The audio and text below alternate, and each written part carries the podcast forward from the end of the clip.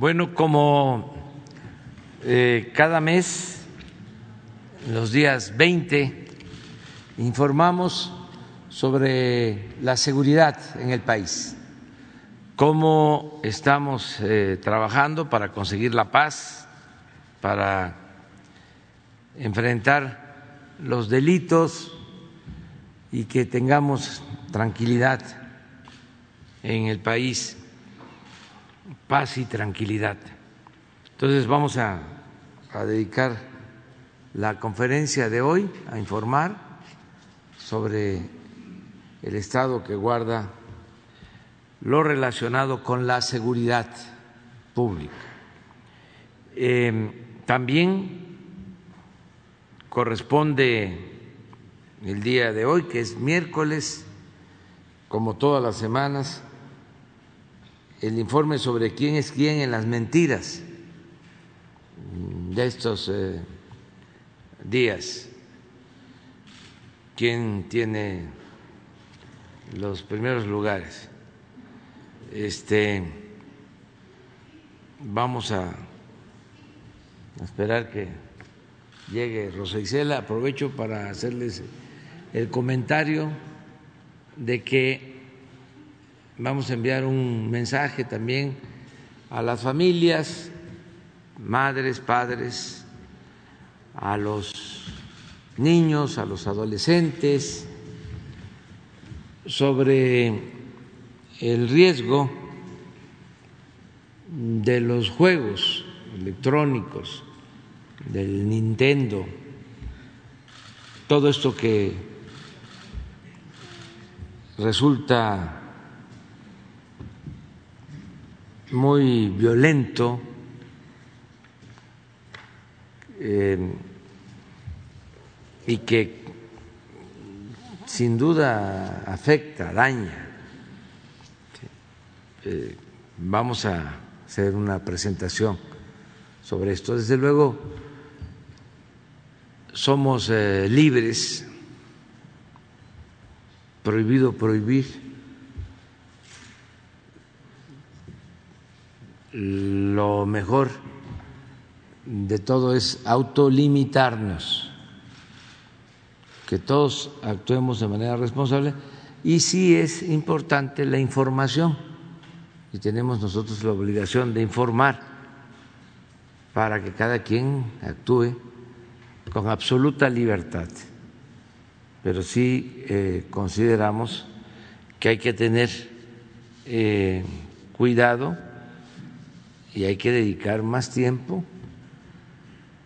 a las niñas, a los niños, a los adolescentes. Eso es muy importante. Y no dejarlos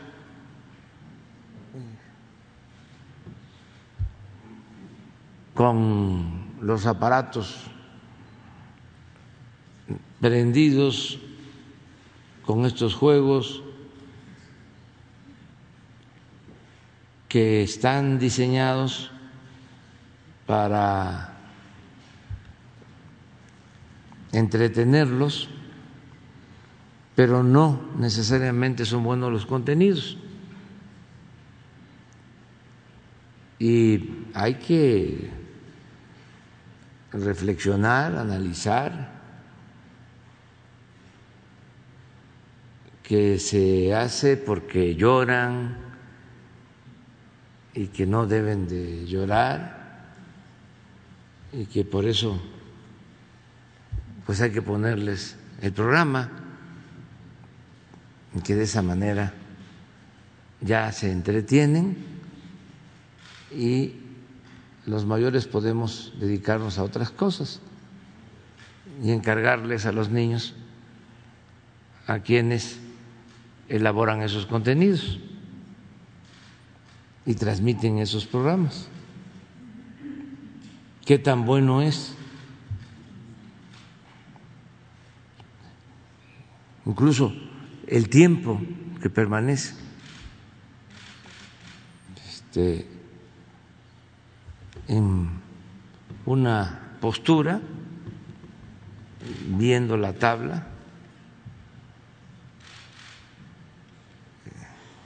y la posibilidad de otros juegos y de la comunicación. ¿Y qué vamos a hacer con los libros? Y sobre todo la convivencia en la familia, con los amigos. Por eso fue muy importante lo del regreso a clases. Importantísimo, porque ayuda mucho. Habían resistencias y se logró, porque eso es el regreso a la normalidad. No hay nada mejor que la escuela. Es la familia, el hogar y la escuela. Y hubo, si se acuerdan, polémica sobre eso. Lo mismo en el caso de la vacunación, que ayuda, habían también resistencias y hemos ido avanzando. Y ahí vamos hacia la normalidad, poco a poco, pasando la tremenda crisis auspiciada por la pandemia, el encierro, todo esto que afectó mucho, pero nos estamos recuperando afortunadamente. Entonces, ya está aquí Rosa Isel.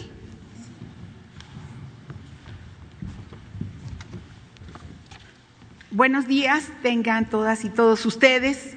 Saludo a mis compañeras y compañeros del gabinete, a los representantes de los medios de comunicación y a todos los que nos siguen por redes sociales. Muy buenos días. Con su permiso, señor presidente Andrés Manuel López Obrador. Hoy, como hacemos sin falta cada mes, informaremos los resultados que se lograron por el trabajo coordinado en el que participan todas las instituciones de seguridad del Gobierno de México y los gobiernos de las entidades federativas y municipios, mediante las mesas de paz estatales y regionales y el Gabinete de Seguridad Nacional hasta el mes de septiembre.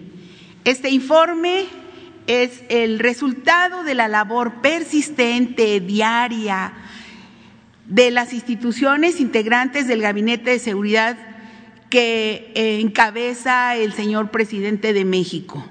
Mencionar a la Secretaría de Gobernación, a la Secretaría de la Defensa Nacional, la Secretaría de Marina, la Guardia Nacional, el Centro de Inteligencia la Consejería Jurídica de la Presidencia de México, así como la Secretaría de Seguridad y Protección Ciudadana. Decir que eh, el trabajo conjunto permite coordinarnos entre las instancias competentes para dar seguimiento a las investigaciones que sancionan el crimen y abaten la impunidad y hacer mucha tarea preventiva. Ahora eh, le doy la palabra al general Bucio, comandante de la Guardia Nacional, y van a pasar los compañeros y compañera también a dar sus informes, sus reportes y eh, como dijo el señor presidente, también tenemos un tema de ciberseguridad. Adelante, por favor. Sí, muchas gracias. Con su permiso, señor presidente, muy buenos días eh, por parte de la Guardia Nacional, el último mes, el avance que tenemos es el siguiente. Continuamos con la fuerza operativa de 99.946 elementos, desplegados prácticamente un, 10, un 90% de ese efectivo, 89.951, y el resto en actividades en apoyo a las operaciones. En esta ocasión eh, hemos reactivado el día de ayer, nueve coordinaciones regionales en, las, eh, en la Ciudad de México, en dos de las eh, alcaldías, en los estados de Puebla, en los municipios del estado de Puebla, Chihuahua, Oaxaca, Veracruz en Chiapas, en Yucatán y Michoacán. Con esto ya hacemos un total de 247 coordinaciones regionales de las 266 que están planeadas para el final del año. Adelante, por favor. El curso de formación inicial, que es muy importante para todo el personal de la Guardia Nacional, eh, tenemos en esta ocasión que de nuevo ingreso tenemos en capacitación actualmente 2.888 en cinco escalones. El cuarto y quinto escalón ya se encuentran en centros de adiestramiento de la Guardia Nacional y el sexto, séptimo y octavo escalón, que inició apenas este último, estos se encuentran en 22 centros de adiestramiento de la Secretaría de la Defensa Nacional. Y eh, informar que el tercer escalón de este año concluyó el pasado 8 de octubre y se graduaron 1.898 elementos. Adelante. Eh, para el personal de la Guardia Nacional también, pero personal veterano, eh, este mismo curso, de, que este es, en este caso es de ocho semanas, mientras que el, el curso para el personal eh, de nuevo ingreso es de 20 semanas. Para el personal veterano tenemos 5.847 elementos en capacitación. De ellos están en centros de adiestramiento 4.347 que constituyen el segundo y tercer escalón, son ocho semanas en cada uno. Y eh, en este, con los veteranos sí podemos aplicar la capacitación virtual. Eh, entonces tenemos 1.500 elementos en eh, la modalidad, bueno, mixta, porque tendrán que asistir también al centro de, adiestramiento.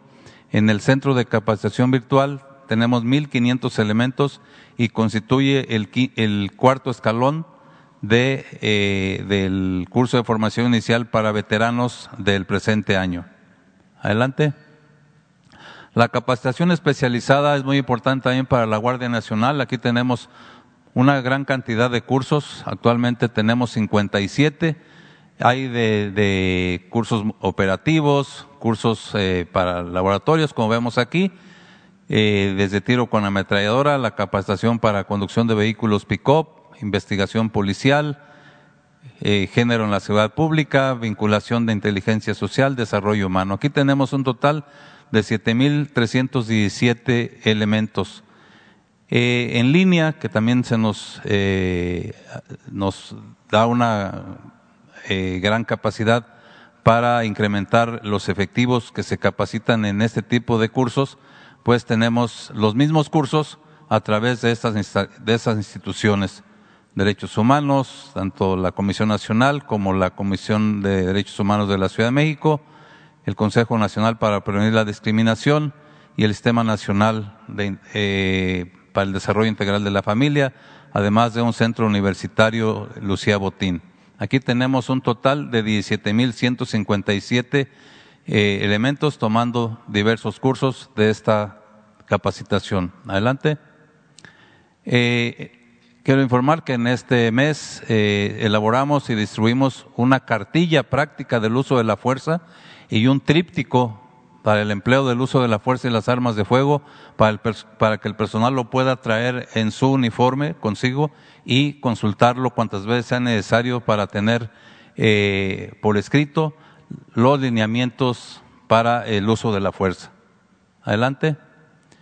Por lo que respecta a la construcción de cuarteles, de los 248 cuarteles eh, planeados para los primeros tres años, ya tenemos 199 totalmente construidos, solamente quedan eh, por construir 449 y haría el total de 248. Eh, el señor presidente de la República ha inaugurado 36 en el último mes la instalación de Mexicali, Baja California. Adelante. Eh, la Guardia Nacional participó en la estrategia para garantizar el abastecimiento de gas LP en, el Valle de México con 1.200 elementos del 14 al 17 de octubre, de manera que se proporcionó seguridad a 114 plantas de distribución y 83 rutas de distribución. Adelante. Eh, la Guardia Nacional continúa dando la seguridad a los eh, traslados de fertilizantes para la Secretaría de Agricultura En el último mes, en 536 viajes, se trasladaron 18.535 toneladas. Eh, ya en el, en el año íbamos dándole seguridad a 1.632 viajes y eh, un total de 58.108 toneladas, principalmente de los puertos de Coatzacoalco y Lázaro Cárdenas, a los estados de Guerrero, Puebla, Campeche y Tlaxcala. Adelante.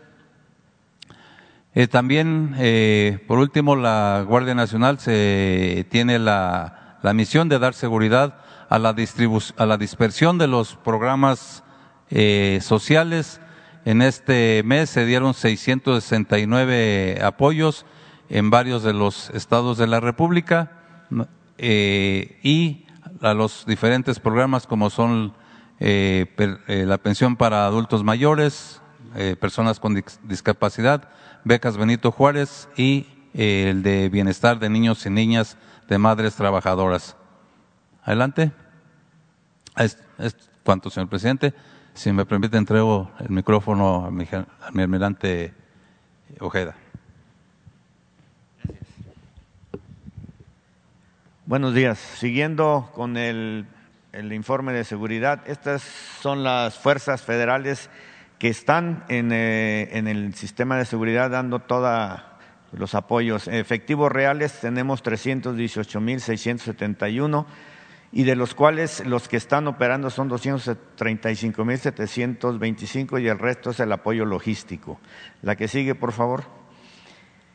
Eh, estas son las operaciones que se están llevando a cabo y este es el número de elementos que están en cada una de ellas. La que sigue, por favor.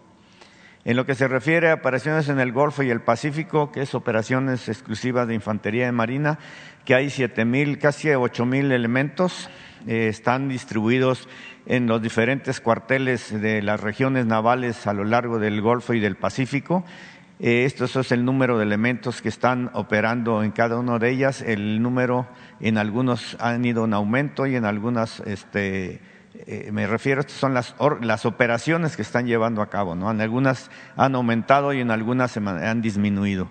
La que sigue, por favor el Estado de Derecho en la mar, las operaciones navales para la aplicación de la ley también, como son en la sonda de Campeche, esta es para apoyo a Conapesca, el Alto Golfo de California también, la Yucatán también, la Huachinango también, y la inflexible es la que se da a través de tanto en el Golfo como en el Pacífico con nuestras unidades de superficie. En lo que se se refiere a Conapesca, esto es lo que, se ha obtenido, 140 artes de pesca y 8.340 metros de redes aseguradas que han, eh, son decomisadas.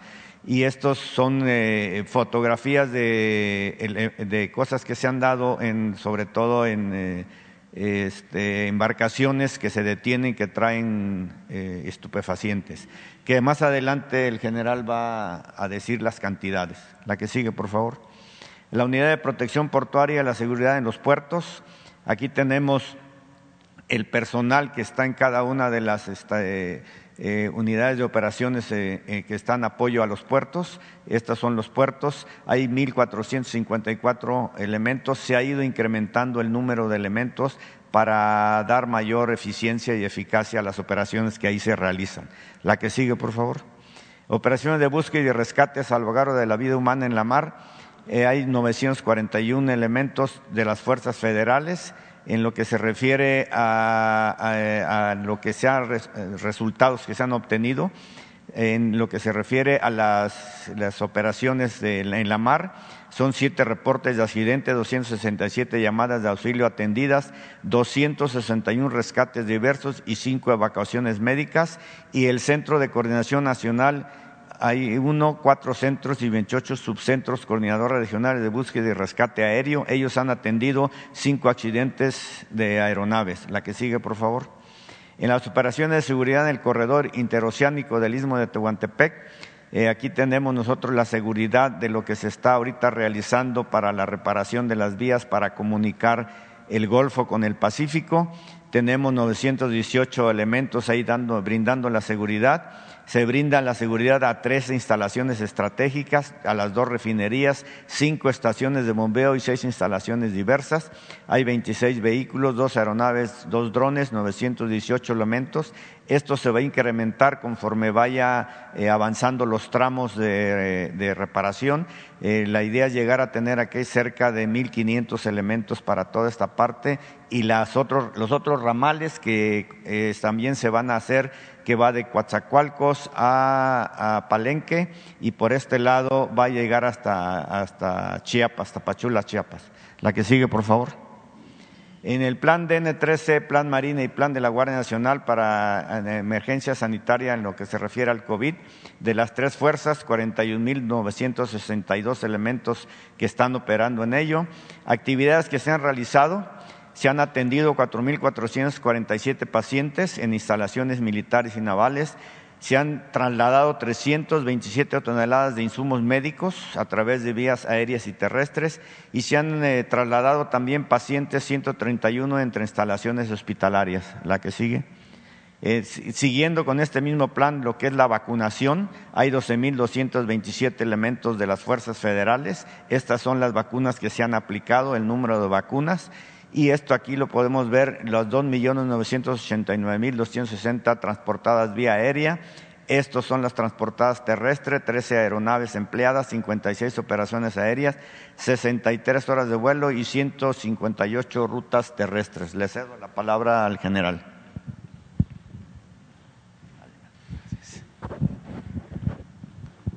Con su permiso, señor presidente, continuamos con, con el informe. Adelante.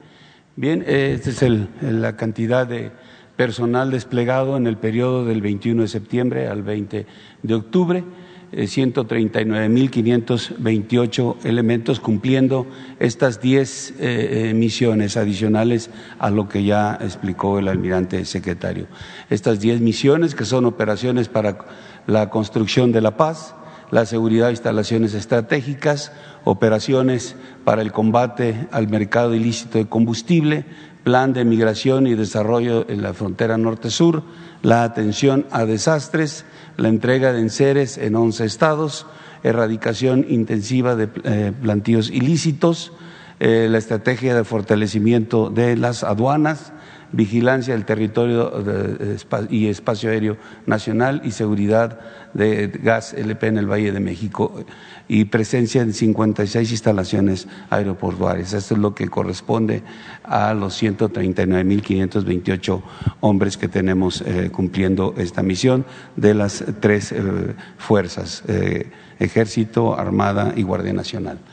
Eh, vamos a ver cada una de ellas. En operaciones para construcción de la, de la paz se emplearon en este periodo 75.488 hombres realizando o participando en mesas de seguridad a nivel nacional, estatales y regionales, el reforzamiento de operaciones en los 50 municipios en donde se identifican un índice mayor de homicidios dolosos estrategias de protección ciudadana en diferentes eh, áreas, operaciones noreste, en zona metropolitana de Guadalajara, Guerrero y, Tepalcatepec, mandos especiales de Badiraguato y La Laguna, que son actividades eh, que llevan las fuerzas ahí de manera exclusiva en esas áreas, operaciones de intercepción terrestre a través de puestos militares de seguridad, de intercepción aérea, eh, también eh, patrullamientos de, más de tres millones de kilómetros en todo el territorio.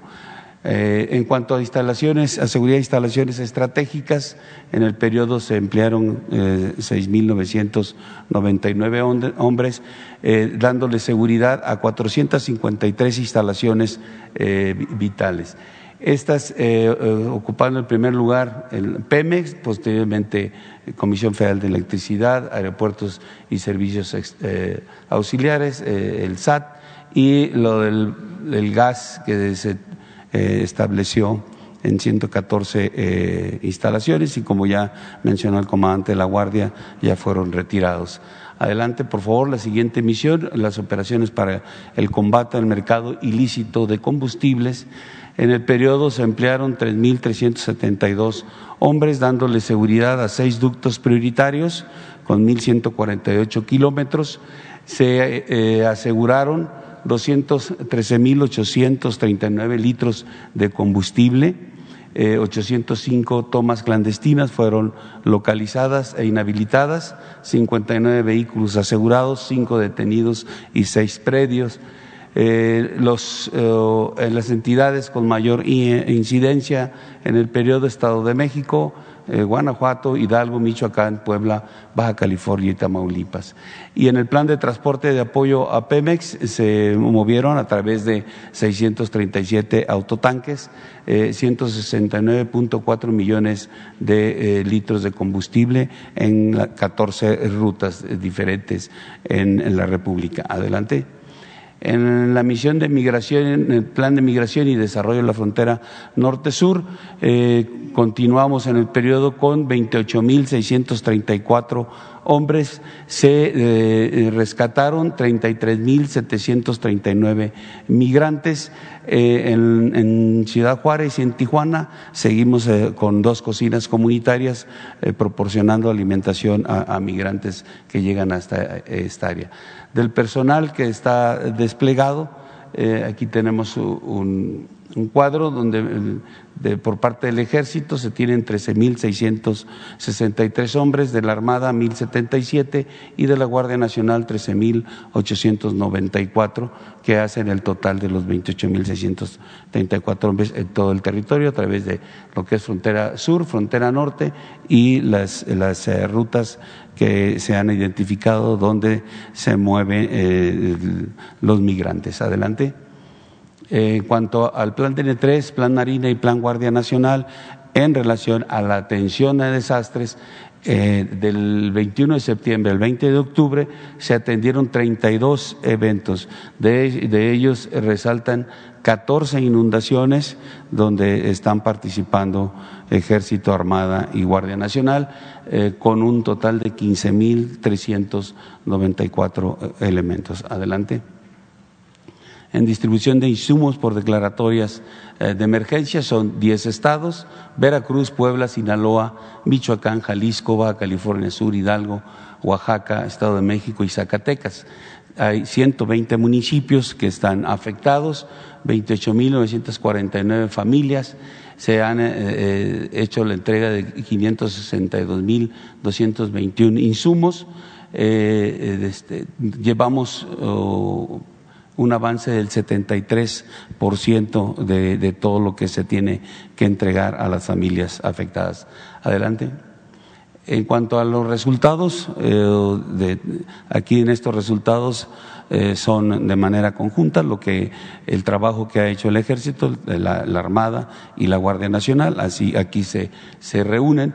Eh, en erradicación de, de plantíos, 3.887 hombres y en el periodo se tiene en octubre 102 eh, eh, hectáreas erradicadas, eh, en Amapola 135 hectáreas. Aquí empieza a incrementarse ya la, la destrucción, que es de acuerdo al ciclo anual de producción que se tiene identificado. En estos meses, septiembre, octubre, noviembre, empieza a, este, a incrementarse. Eh, también en base a este, este comportamiento se incrementa el personal que trabaja en el área. Adelante. En cuanto a kilogramos de marihuana, eh, en octubre 312 kilogramos y eh, en el mes anterior, que el periodo incluye 10 días, se, se tuvieron 1.526 kilogramos en septiembre. En cocaína, 281 kilogramos en septiembre 857 kilogramos de eh, cocaína en, lo que va del mes. Eh, de heroína, eh, 4 kilogramos en septiembre, 6 eh, kilogramos en octubre. en laboratorios no se identificaron, no se detectaron en, esta, en este periodo metanfetaminas, en septiembre se tuvieron 2.630 kilogramos de metanfetaminas y en, lo que van los 20 días de octubre 2.978 kilogramos de este enervante. En fentanilo en septiembre 57 kilogramos y en los que va de octubre un kilogramo. Eh, en dólares americanos se aseguraron eh, 393.322 en septiembre y en octubre 474 mil 45 dólares americanos. En pesos, en septiembre 4 millones 628 mil 851 y en octubre 6 millones 698 mil 298 pesos. Armas de fuego, septiembre 679, 676 armas y los 20 días de octubre 263. En cuanto a vehículos, en septiembre 1.365 vehículos, en octubre 719, en embarcaciones 6 en septiembre, 4 en octubre, en aeronaves 3 en septiembre, 2 en octubre. En cuanto a la estrategia de fortalecimiento de las aduanas, eh, se tienen, se continúa con, con el control, eh, la administración de 21 aduanas en frontera norte y sur por parte de la Secretaría de la Defensa y 17 aduanas marítimas bajo la administración de la Secretaría de Marina. Aquí se emplea personal 450 de, del Ejército, 520 de la Guardia Nacional y 110 de la Armada de México, haciendo un total de 1.080 hombres destinados a toda esta tarea en las aduanas. Adelante vamos a ver los resultados que se han tenido en, las aduanas.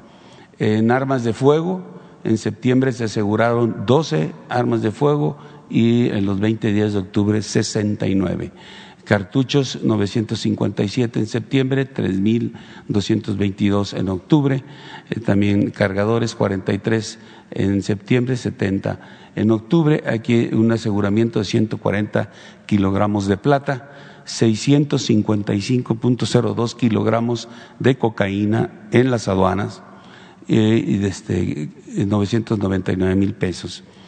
Adelante.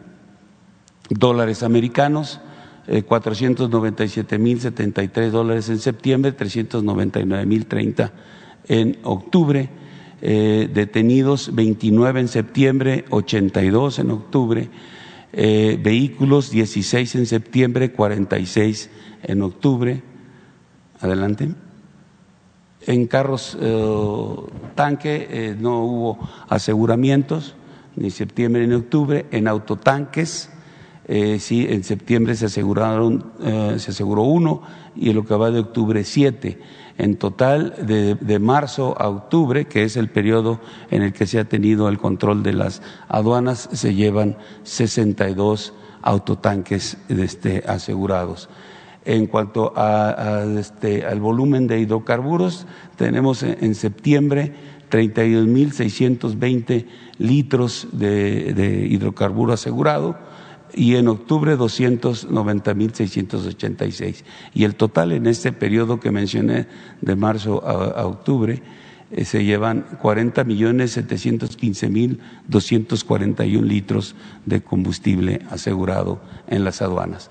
Y la última misión, que es la vigilancia del espacio vigilancia del territorio y espacio aéreo nacional, se emplearon 2.178 hombres, 244 aeronaves, 3.057 operaciones aéreas en todo el territorio nacional, con 4.306 horas eh, de vuelo. Cedo la palabra a la Secretaria de Seguridad y Protección Ciudadana. Con su permiso, señor presidente, em, ahora vamos a presentar los resultados de todo el trabajo que hace el Gobierno de México y en general el Estado mexicano sobre el tema de la seguridad y protección a la, a la ciudadanía. En el caso de la incidencia delictiva de los delitos del fuero federal, continuamos a la baja y en los primeros nueve meses de 2021 se logró una reducción de 23% de los delitos del fuero federal con respecto al mismo periodo del 2021. Continuamos con la tendencia a la baja en esta administración por el trabajo coordinado con las fuerzas de seguridad y en coordinación este delito con la Fiscalía General de la República. En cuanto a ya el desagregado de los delitos del fuero federal, tenemos la baja en delitos financieros eh, de 20%, también en los delitos fiscales de 20%, en los delitos de delincuencia organizada de menos 9%, en delitos patrimoniales de menos 7%, delitos relacionados con armas de fuego y explosivos menos 7.4%, delitos contra la salud menos 6.1%. Adelante. Sin embargo, continuamos a raíz de la jornada electoral y los eh, operativos de rescate humanitario de personas migrantes de manos de la delincuencia organizada, estos delitos, los electorales y el tráfico de personas han ido en incremento y tiene que ver pues con el pasado proceso electoral fundamentalmente en uno. Adelante. En cuanto al homicidio doloso, de enero a septiembre de 2021 con respecto al año anterior disminuyó 3.4% este eh, delito con el cual hacemos las mediciones mensuales y diarias. Adelante. Eh, uno de los, eh, de los eh, indicadores que se llevan diariamente es el que tiene que ver con el homicidio doloso por entidad federativa. Continuamos en seis estados la concentración del 50% de víctimas de este delito. Estos estados son Guanajuato, Baja California, Michoacán, Estado de México, Chihuahua y Jalisco. En estos seis estados, decíamos, se concentra el 50% de los homicidios dolosos del país. Adelante. Eh, continuamos con las acciones focalizadas en las mesas de construcción de paz con la parte de la inteligencia operativa y el refuerzo de las fuerzas de seguridad en general en estos 50 municipios, con diferentes acciones también por parte de los gobiernos estatales y los municipios. Adelante.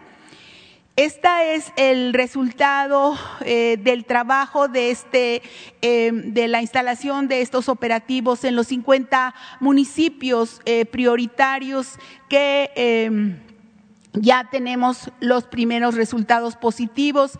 Esto se instaló, digamos, a partir de agosto eh, y lo que va de septiembre. Se observa que el número de homicidios dolosos en los 50 municipios prioritarios disminuyó en 8.4%.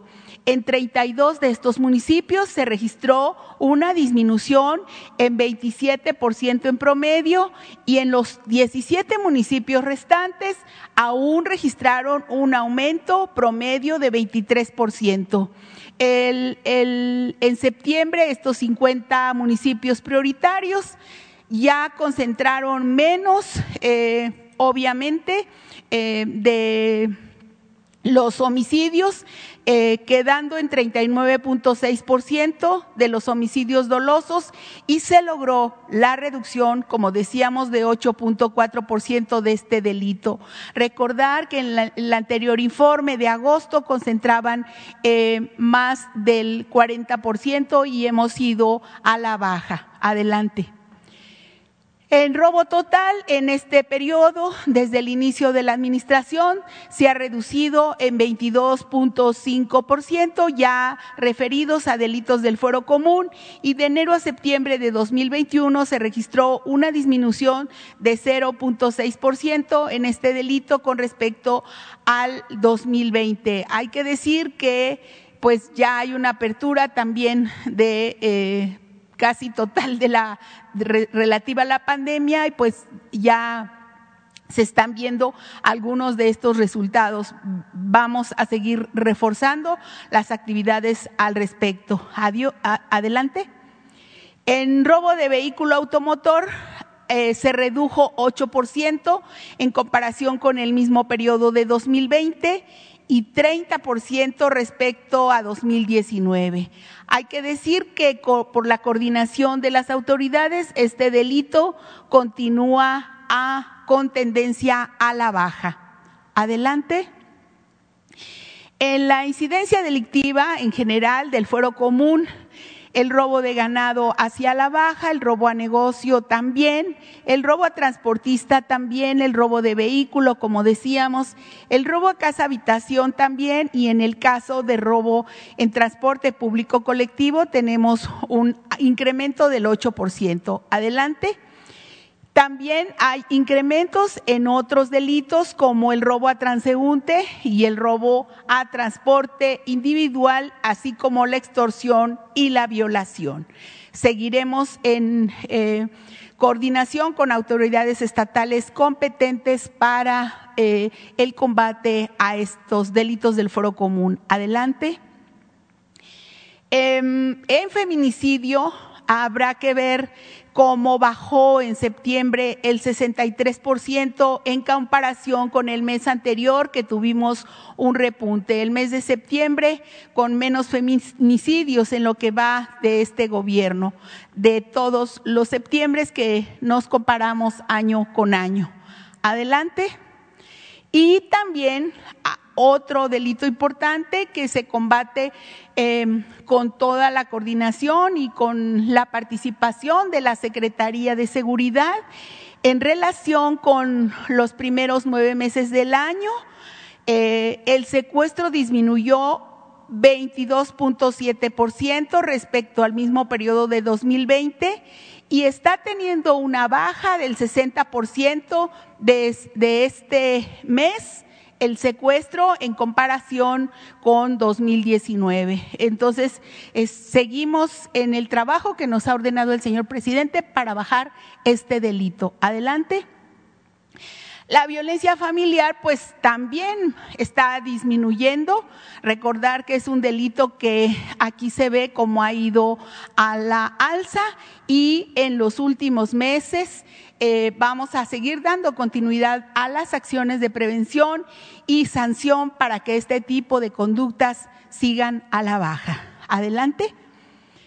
En cuanto al robo de hidrocarburos, eh, decir que el combate al robo de combustible, lo que aquí han platicado eh, el, tanto el general secretario como el almirante secretario respecto al combate del robo de hidrocarburos, del huachicolo en el país, pues se ha bajado de un 94% menos el delito. Todavía seguimos eh, en, de 74 mil barriles diarios promedio que hurtaban. Ahora un 4 mil barriles y seguimos en el trabajo diario y en la coordinación y pues también con los ahorros que aparecen en esta lámina. Adelante. También la prevención de la toma de casetas. Este año se evitó la pérdida de 10.529 millones de pesos y de 2020 al 21 ha tenido eh, un ahorro de 20.126 millones de pesos por el trabajo que se realiza cotidianamente alrededor de la toma de casetas. Adelante. En cuanto a los montos y cuentas bloqueados por la Unidad de Inteligencia Financiera, el reporte que nos dan al Gabinete de Seguridad en torno a las eh, cuentas vinculadas a la delincuencia organizada y a la delincuencia de cuello blanco. En lo que va de la administración se han bloqueado 43.802 cuentas y 14.529 millones de pesos son eh, el monto de las cuentas vinculadas a operaciones ilícitas. Adelante solamente eh, decir que el trabajo persistente y coordinado entre el Gobierno de México y los tres órdenes de gobierno tiene que avanzar en la construcción al camino hacia la paz. Ahora le doy la palabra al licenciado Ricardo Mejía, por favor.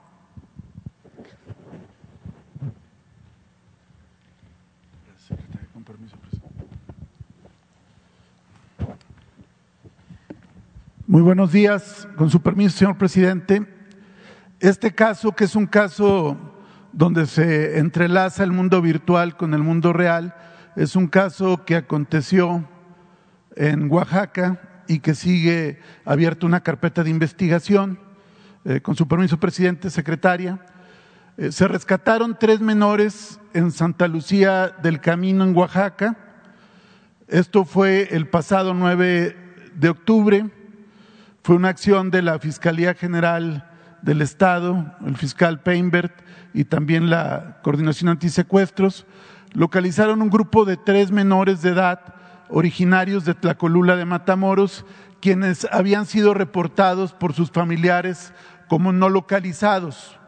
Después del trabajo conjunto del Estado y la Federación y la familia eh, se pudieron localizar. Se trataba de tres menores de entre 11 y 14 años y señalar que para agilizar la búsqueda, la propia Fiscalía de Oaxaca activó la alerta Amber. Tras su localización en el domicilio donde los mantenían eh, resguardados y privados de la libertad, se abrió una carpeta de investigación por los delitos de trata de personas en la modalidad de explotación laboral. Por estos hechos fue detenida eh, una mujer que intentó trasladar de Oaxaca a la ciudad de Monterrey a los menores y ella ya fue vinculada a proceso con prisión preventiva oficiosa. Siguiente. Este caso es importante y señalamos que entrelaza el mundo virtual con el mundo real porque los delincuentes realizaban sus actividades criminales a través de juegos multijugador en línea y redes sociales. Los tres menores rescatados son usuarios del videojuego Free Fire que se caracteriza por poder descargarse desde cualquier dispositivo móvil de manera gratuita y que tiene un alto contenido de violencia porque tienen que competir contra otros usuarios y gana el que mata a otros con armas de juego para sobrevivir. Actualmente este juego tiene 80 millones de usuarios a nivel mundial y se puede descargar de manera libre, eh, sin restricciones reales, aunque nominalmente dicen que hay restricciones, no hay ningún control y evidentemente esto representa un riesgo, como ya lo vimos, para niñas, niños y adolescentes. En el caso concreto eh, de este videojuego, el menor uno, en agosto de este año, comenzó una amistad con un usuario que se nombraba Rafael. Siguiente. El criminal y el menor desde agosto se conocen a través de este juego y el criminal aprovecha para realizar el acercamiento. Eh, pueden fingir que son de la misma edad, eh, que tienen la misma afinidad y ah, de esa manera el menor agrega a la lista de amigos de Facebook la cuenta del perfil de esta persona a quien la llama Rafael.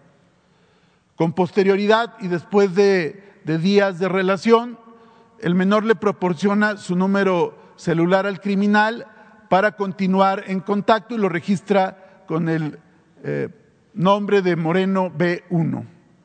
De esta manera, Moreno y Menor, a través de Facebook y WhatsApp, ya después de estar en el videojuego, siguen manteniendo la comunicación y el criminal le ofrece trabajar en Monterrey para permanecer en un cerro checando frecuencias de radio y avisar si hay presencia policial, es decir, lo que se conoce como halcón. Para tal efecto, le ofrecen ocho mil pesos quincenales ya que le gustaban mucho las armas y ganaría mucho dinero. Siguiente. El menor acepta la oferta y acuerdan seguir en comunicación y en su escuela a dos compañeros, menor dos y menor tres, los invita, también acceden y finalmente menor uno le dice al criminal que sus dos compañeros también quieren hacer las mismas actividades y también quieren el mismo pago. Siguiente. Volvemos ahora sí al mundo real. Moreno, el criminal, le dice que contacte a una femenina de nombre Miriam N. Cuidamos la identidad por el tema del debido proceso. Se encuentra con ella y otra mujer en la terminal ADO de Oaxaca. Le entregan como adelanto dinero el día 4 de octubre y le dice que son para sus gastos de viaje. Con posterioridad, ya el día 8, aceptan realizar el viaje el 9 de octubre. Los tres menores se trasladan el 9 de Tlacolula a Oaxaca y el criminal le da indicaciones de encontrarse con Miriam, quien los encuentra afuera de la terminal de autobuses. Siguiente. Con identidades CUR falsas, compran boletos y los trasladan a una dirección en Santa Lucía del Camino, que es conurbado de Oaxaca, y ahí los resguardan. A través de un trabajo de inteligencia y de un usuario simulado, se logra entrar también al juego Free Fire, porque estaban jugando, se puede rastrear la ubicación y es cuando elementos de la Fiscalía y la Policía rescatan a los menores y detienen a Miriam, que como decíamos ya está vinculada a proceso penal. Este caso, que fue en un videojuego celular, pero también esto se hace a través de las consolas de PlayStation, Xbox o, Nintendo Switch. Hay juegos que ahorita vamos a platicar donde también eh, desde el anonimato sujetos entran en relación a través de Internet porque pueden jugar por Internet y empiezan eh, este proceso de comunicación, de persuasión, de reclutamiento como también se ha visto en algunas redes como TikTok e Instagram, de tal suerte que socializan con delincuentes, se hace apología del delito y la violencia y acaba en tragedias. Esto lo han documentado también algunos periodistas. Siguiente. Como decíamos, el, modus operandi es que el reclutador aparenta ser un joven, les hace llegar invitaciones privadas de madrugada, o cuando están los padres trabajando, cuando hay una falta de vigilancia adecuada y eh, los empiezan a invitar cuando ven que tienen interés por este tipo de juegos, por las armas, por la adrenalina, y los van llevando paulatinamente a través de la comunicación. No usan palabras directas como narco, cartel o sicario, pero empiezan a recurrir a siglas de grupos criminales por todos conocidos como CJNG, CDN, sicarios con un cero o cartel con, con números y letras y otras variantes. Evidentemente esta gente sabe de computación, sabe de tecnologías y sabe librar algunos algoritmos que a veces utilizan consolas de Xbox o de PlayStation. Los juegos que utilizan son juegos con un alto contenido de violencia, como son Grand Theft Auto, que es directamente un criminal que elude y mata a policías y se hace de vehículos y demás.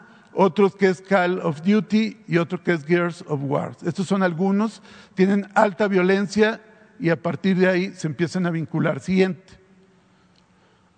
Volvamos al caso de Oaxaca, este es Free Fire. Free Fire es un juego multijugador de supervivencia disponible en cualquier celular Android o iOS, es decir, que utilizan cualquiera de estos eh, sistemas operativos.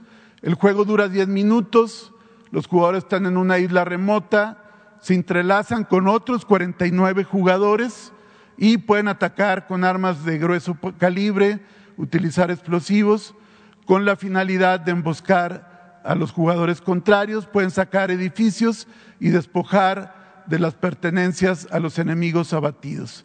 Este juego lo elabora una empresa Garena, que su sede es en Singapur. Siguiente. Aunque dicen que es para mayores de 17 años, no hay ningún control, cualquiera se puede registrar e insistimos, desde Singapur se maneja este, este juego. Siguiente. Hay otros otros juegos también caracterizados por violencia, sangre, referencia a drogas y se desarrollan algunos unos en California, otros en Singapur o en Irlanda. Siguiente. En el caso del juego que vimos en el caso de Oaxaca, que es Free Fire, se puede vincular a la cuenta de Facebook, se, descarga en línea, siguiente, se elige al personaje que se va a utilizar Y el juego inicia con un avión de despliegue en el cual el personaje salta para aterrizar. Siguiente. Desciende y comienza los ataques. Siguiente. Puede escoger armas, municiones, armas de grueso calibre, que evidentemente son iguales a las que se utilizan por parte de los grupos criminales. Siguiente. Conforme va exterminando los jugadores contrarios, adquiere y despoja del equipo de protección, municiones y armas a los jugadores que van eliminando y gana el que elimina a los demás, es decir, el que virtualmente mata a los demás. Siguiente.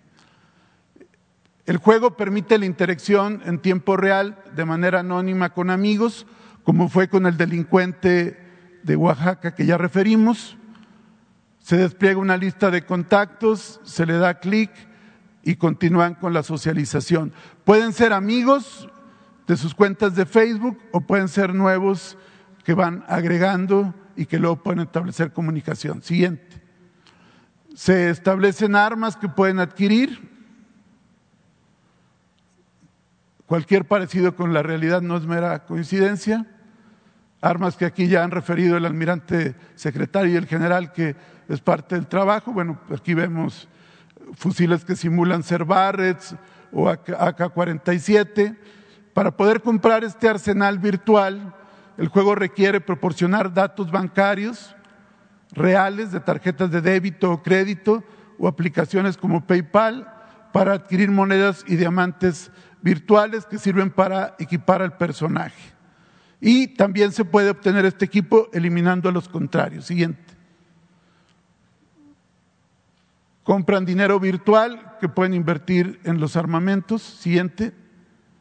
Esto también, esto es importante porque por ahí escuchamos que dicen, no, eso es para celulares, no, también se puede hacer en consolas, que evidentemente adquirir un, aparato de estos tiene un mayor costo, pero lo pueden hacer en celulares o en consolas.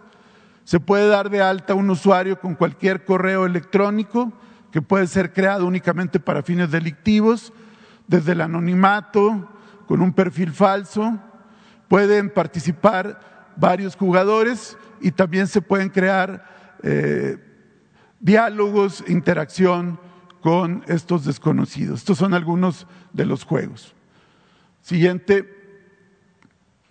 Estos son los riesgos de, de Internet, la accesibilidad a una serie de plataformas sin ningún control y además del riesgo que implica, puede implicar también, como ya lo vimos, la infiltración criminal, la tentativa de reclutamiento o el reclutamiento, imponer estereotipos como narcocultura, adicción al dinero fácil, sobrevaloración de la capacidad económica, normalización de la violencia, bullying, xenofobia, riesgo de acoso cibernético, sexualización temprana, trastornos de ansiedad e implicaciones neuropsiquiátricas. Por todo ello, se considera un caso relevante y atendiendo la indicación presidencial lo pasamos.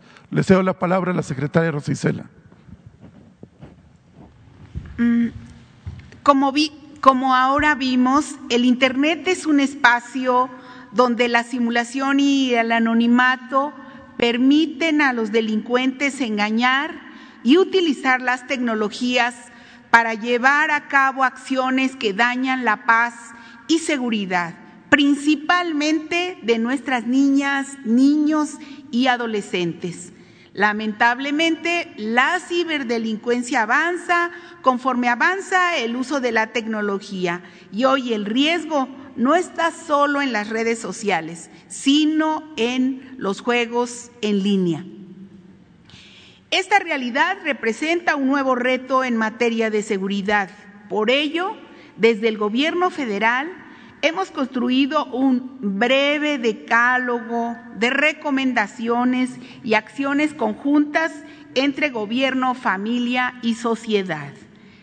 Eh, estas las ponemos a consideración para que las debatan, las hablen con sus hijas e hijos, los padres de familia, los maestros.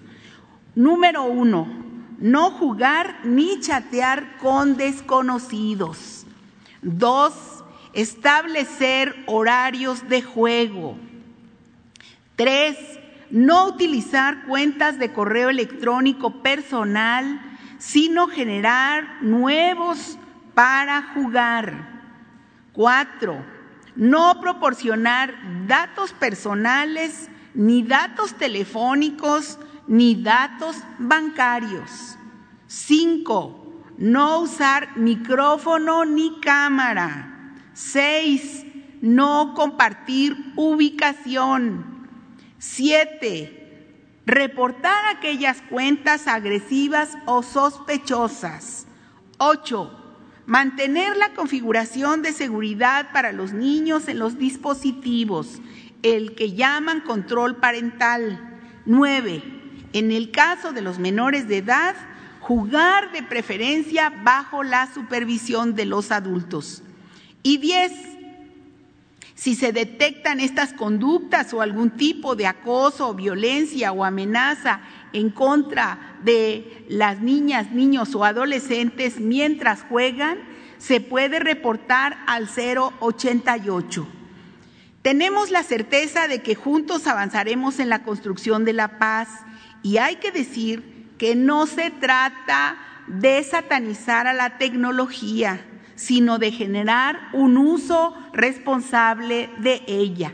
Hacemos un respetuoso llamado a los padres de familia, maestros, maestras, a la sociedad mexicana a atender estas recomendaciones para prevenir delitos. Muchas gracias que nos permiten servirles. Muchas gracias. Ahora le doy la palabra a la licenciada Elizabeth García Vilchis.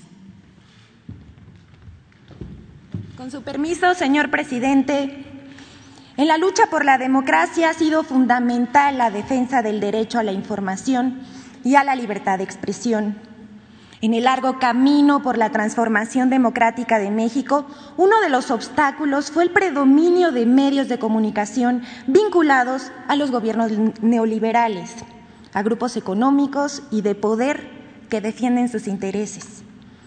Por eso es relevante destacar que el despertar ciudadano que antecedió al cambio político pacífico en México fue un cambio de mentalidad que ocurrió en buena parte de los mexicanos que tomaron distancia de la visión que han ofrecido los medios tradicionales de la realidad nacional. Esto viene a cuento porque con la iniciativa de reforma a la industria eléctrica, la mayor parte de los medios se han inclinado por defender los intereses de las empresas privadas y hacer campaña para descalificar la propuesta con mitos y mentiras. Pero esa desinformación que busca meter miedo a la población o generar enojo contra el gobierno está provocando el efecto contrario. Y es que la gente ya no se deja engañar fácilmente. Por el contrario, ya no se cree todo lo que dicen los medios de comunicación y en redes sociales. Y busca información en otras fuentes. Está en juego su credibilidad. Por ello le compartimos el llamado que hizo el Papa Francisco hace unos días, porque es muy actual. Miren lo que escribió. A los medios de comunicación pido que terminen con la lógica de la posverdad, la desinformación, la difamación, la calumnia y esa fascinación enfermiza por el escándalo y lo sucio y que busquen contribuir a la fraternidad humana. Bueno, ahora vamos a la sección. La primera nota dice, Reforma publica nota falsa para golpear al gobierno con supuesta represión a trabajadores de dos bocas. Un ejemplo de esta actitud que acabamos de mencionar lo brinda el periódico Reforma, que publica el 13 de octubre pasado, sin verificar, que supuestamente un trabajador murió durante una protesta en la refinería Dos Bocas. A pesar de que se desmintió esa información, la nota aún sigue en su página web. Infodemia MX aclaró que se trataba de una mentira lo publicado en Reforma y otros medios. Pero por si fuera poco, dos días después, Reforma publica en su edición impresa una foto cuyo pie se afirma que, que los trabajadores fueron dispersados con armas de fuego, lo cual también es falso y para entonces ya había sido aclarado. La versión falsa del diario Reforma era que policías estatales y fuerzas federales dispararon armas de fuego en contra de los trabajadores y que un empleado habría muerto por esa causa. Tras su difusión, otros medios retomaron la misma información sin verificar. Aquí vemos Infobae, La Otra Opinión, Debate, Mural y 724. Esa desinformación fue aprovechada por figuras de la oposición deseosas de que haya tragedias que lamentar para acusar de represor al gobierno de México. De esta forma se lanzaron a desinformar los expresidentes Felipe Calderón y Vicente Fox, así como dirigentes del PAN y el PRD. Jesús Ortega, por ejemplo, publicó la foto de un obrero atropellado hace meses en la, en la cercanía de la refinería, afirmando que se trataba del trabajador asesinado por un policía. Todo fue mentira. Sobre la manifestación, la empresa Icaflor informó que la empresa cumplió con los sueldos y las prestaciones que marca la ley y que las personas que generaron el conflicto no son identificadas ni se encuentran registradas en el contrato colectivo de trabajo que se tiene con ICA. La Guardia Nacional, por su parte, aclaró que no participó en los hechos. La siguiente, por favor. Difunden información falsa sobre supuesto terrorismo fiscal contra jóvenes mayores de 18 años. Diversos medios publicaron notas amarillistas sobre la miscelánea fiscal para 2022, aprobada por la Cámara de Diputados, diciendo que implica terrorismo fiscal contra los jóvenes. Eso no es verdad. El Código Fiscal actual ya señala que las personas mayores de 18 años deberán inscribirse en el Registro Federal de Contribuyentes ante el Servicio de Administración Tributaria. Quienes no trabajan no adquieren la obligación de presentar las declaraciones o pagar contribuciones. Y justo lo que se agregó en el artículo 27 del Código fue que tampoco les serán aplicables sanciones si los jóvenes no se registran. No habrá multas ni sanciones, como se dijo.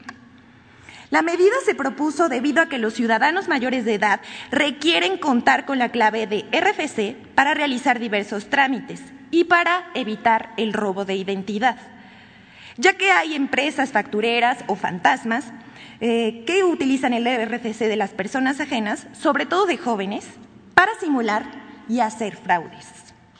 Y bueno, aquí vemos los medios de comunicación que reprodujeron la noticia y hasta aquí nuestra sección de hoy. Muchas gracias, señor presidente. Bueno, nada más este, agregar que por las intensas lluvias, afectaciones eh, que causaron en Nayarit, en Sinaloa, ya se están llevando a cabo, se están realizando los censos, decirle a los damnificados en Nayarit, en Sinaloa, que eh, luego de la atención de la Guardia Nacional, de Marina, de la Secretaría de la Defensa, de los planes DN3, del Plan Marina, que han estado ahí eh, ayudando. Eh, van a seguirse entregando víveres.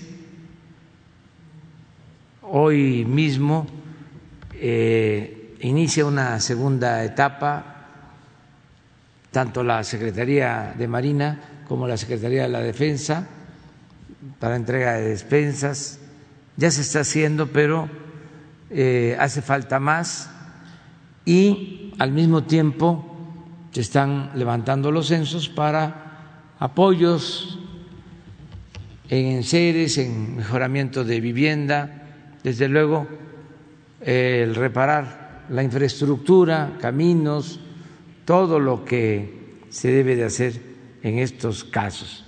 Nada más informarlo para que la gente de Nayarit, de Sinaloa, sepan que estamos pendientes, que no están solos. Entonces vamos a abrir para preguntas y respuestas. Uno, hay un compañero pendiente que es Rodolfo Montes, luego tú, dos compañeras, una y una, dos. Y luego tú, tres.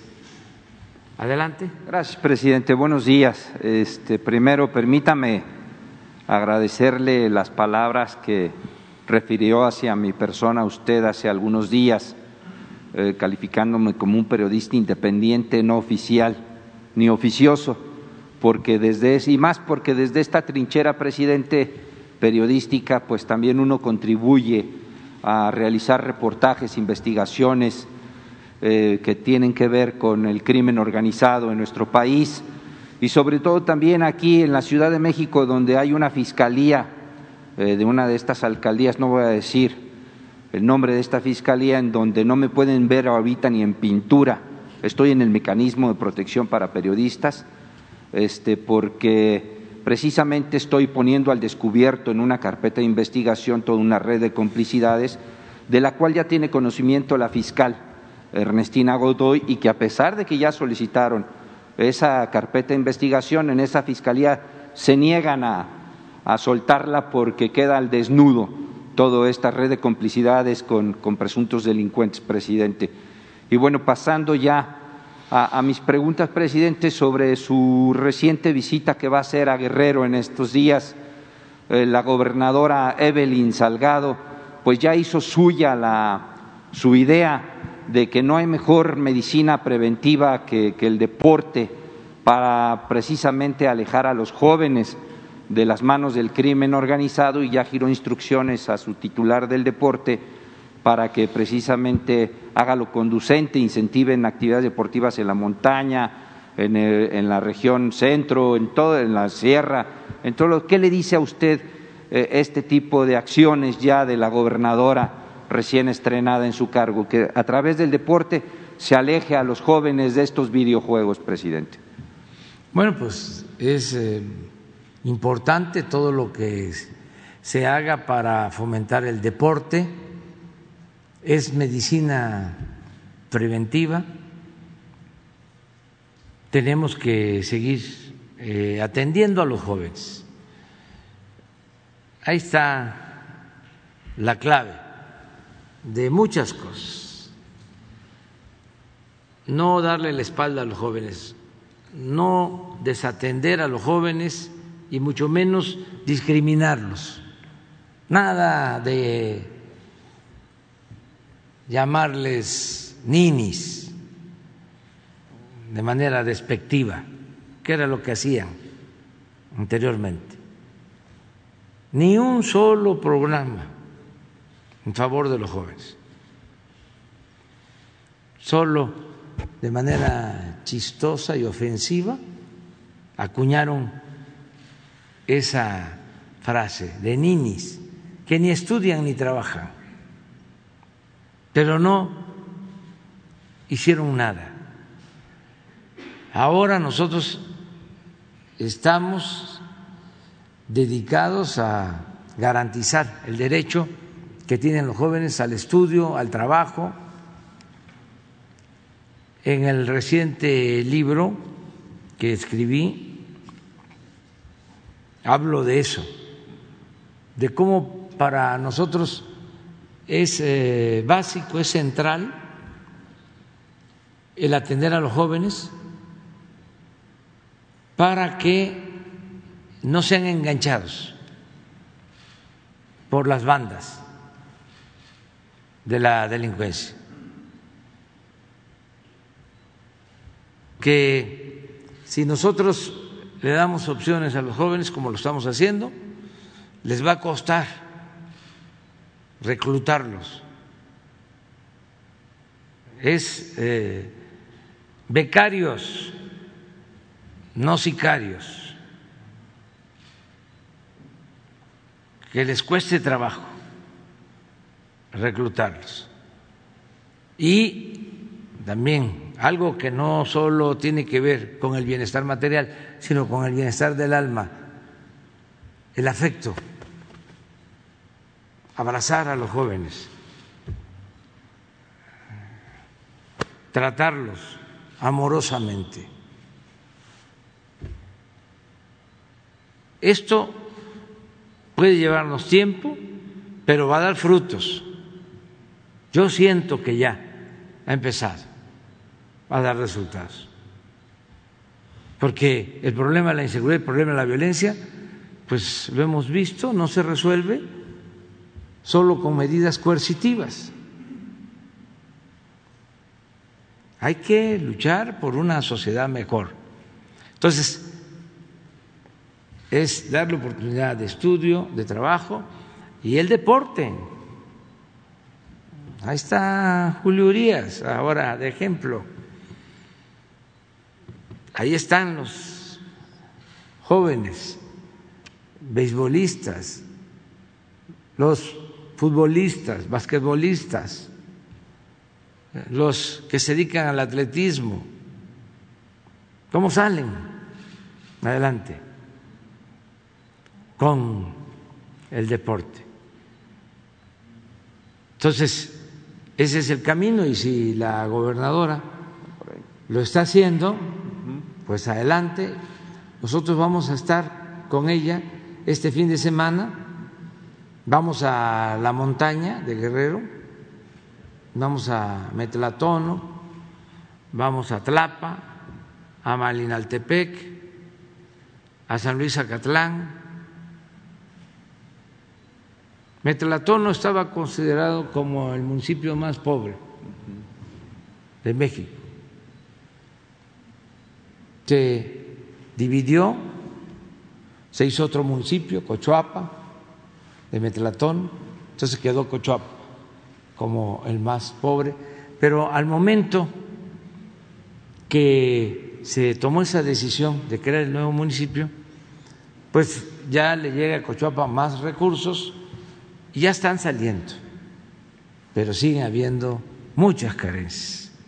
Estamos hablando de la montaña de Guerrero. Y en Tlapa, pues es como la capital de la montaña, es el centro poblacional, comercial, administrativo, estratégico de la montaña. Entonces vamos también a Tlapa. Malinaltepec es un municipio también muy marginado que requiere atención y me voy a reunir no solo con las autoridades de estos municipios, sino de otros municipios. Voy a reunir con autoridades de 25 municipios de la montaña. Y San Luis Acatlán bueno, para que tengan una referencia, ya está más cerca bajando, es este saliendo de la montaña, ya para la costa chica. Ahí nació Genaro Vázquez Rojas, San Luis Acatlán. Entonces, son municipios que requieren de mucha atención. Vamos a estar viernes y sábado y el domingo vamos a estar en Acapulco y en Chilpancingo. Vamos a reunir a todo el gabinete. Vamos a ir todos, en todo el gobierno federal, todos los secretarios, a hacer una reunión en Chilpancingo para apoyar a los guerrerenses, mujeres y hombres, y a apoyar a la nueva gobernadora. Ese es el propósito de esta gira del fin de semana. Presidente, y ya que va a visitar Acapulco, finalmente ya están los primeros funcionarios de la Secretaría de Salud de su gobierno despachando en este edificio inteligente pero ya también están padeciendo lo que por años han padecido los acapulqueños, la falta de agua. Tenemos entendido que en la Secretaría de Hacienda ya están ahí destinados al menos 500 millones de pesos para resolver ese problema, presidente. ¿Ya habría de su parte el visto bueno, luz verde para que ya se resuelva este problema de, la escasez de agua? Sí, estamos trabajando ahí en el Renacimiento. Eh, voy a eh, no inaugurar, sino a abrir de nuevo el papagayo, el parque de Acapulco que estaba cerrado, se rehabilitó por completo y vamos a abrirlo. Voy a supervisar también eh, una obra que tiene muchos años, inconclusa, un libramiento con túneles, esto en Acapulco, y voy a ver lo del agua y tenemos también pendiente el programa de eh, limpiar la bahía, el que haya plantas de tratamiento es un compromiso, porque Acapulco pues es un lugar eh, paradisiaco, es muy bello, es un Edén, otro más este, y requiere apoyo y lo vamos a hacer. Eh, también es importante que se sepa, la presidenta municipal, eh, mujer. Evelina López. Sí, salió una mujer y entra otra mujer como presidenta municipal y ahora la gobernadora también mujer. Entonces, vamos apoyar eh, a Guerrero. Por ahí también Puerto Marqués, no se está avanzando. Jesús Ramírez Cuevas este, ha dado seguimiento puntual ahí de la recuperación de, de, la playa que se perdió hace más de 10 años, ¿no? También por ahí se está avanzando, presidente. ¿Tiene entendido eso? ¿Tiene informe, reporte que sí se va a recuperar esa playa de Puerto Marqués? Sí, este, se está trabajando. Vamos a apoyar mucho a Guerrero. Este, es de los estados que requieren más apoyo. Hay tres estados que están recibiendo un trato especial. especial, más que especial, porque todos están recibiendo trato especial, pero eh, con mayor atención, más prioridad. Chiapas, Oaxaca, Guerrero los más pobres son los que están eh, recibiendo más apoyos. Entonces es el caso de, Guerrero y vamos a seguir cumpliendo. En ese sentido viene mi segunda y última pregunta, presidente, tiene que ver con la, la presencia del programa Sembrando Vida, pues tiene, está más enraizado en esta región del país y hoy precisamente el secretario de Turismo va a dar a conocer la reactivación del mundo maya, pero no solamente del territorio mexicano, sino también de Guatemala y de Honduras, con el fin de reactivar el turismo en esta región de, de, América, presidente. Pues sí, porque antes no habían esas fronteras, era Mesoamérica, era la región maya que eh, comprendía del sureste Guatemala, Honduras, El Salvador, inclusive hasta lo que es ahora Panamá, todo el Caribe, eh, había presencia de los mayas. Si ustedes ven cómo está eh, construido Tulum, es un centro eh, ceremonial, pero también es un puerto en el Caribe. Y los mayas eh, traficaban, eran comerciantes, como los fenicios, se movían, eh, se transportaban por todo el Caribe. Hay, es polémico, pero hay la creencia en la historia de que los primeros pobladores de Cuba, por ejemplo, son originarios de la región del Caribe de eh, Venezuela. Y hay quienes sostienen que los primeros eh, fundadores de Cuba son mayas. Todo esto por la distancia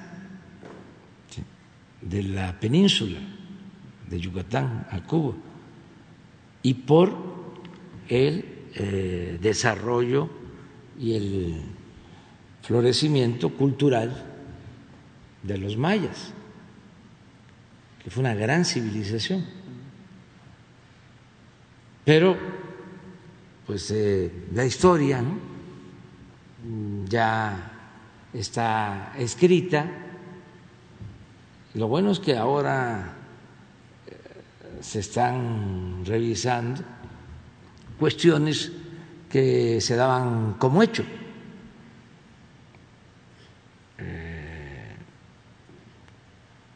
Por ejemplo, lo de las razas. Ya está demostrado científicamente que no hay razas, no hay culturas. Pero ¿cuánto tiempo estuvieron hablando de las razas? Y gente muy inteligente, grandes escritores, gente que yo admiro mucho. Y sin embargo, pues eh, ahora ya hay evidencias, nuevas investigaciones, y se sabe de que no hay razas, son culturas. Y lo más importante de esto es que si no hay razas, ¿por qué? Y voy a decir una mala palabra, hay racismo.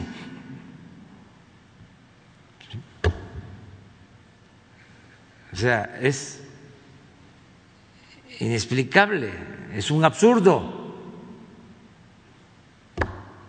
¿De dónde sacan? De que hay gentes o de dónde se dan ínfulas de superioridad porque se creen de sangre azul. ¿De dónde viene todo eso? Son mitos que se van construyendo que tienen que ver con el pensamiento dominante, porque el que se impone, somete, domina, también este, establece sus reglas, su ideología, su manera de pensar.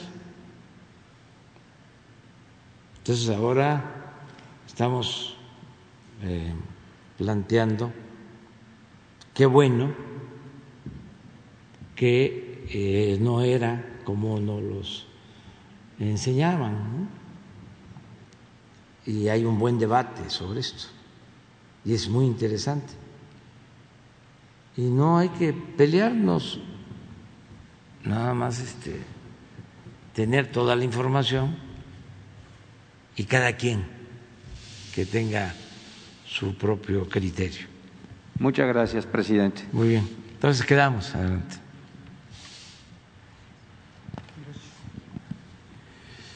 Buenos días, señor presidente. Buenos días a todas y a todos. Mi nombre es Diego Elías Cedillo, de Tabasco hoy, Campeche hoy, Quintana Roo y Diario Basta en la Ciudad de México de Grupo Cantón.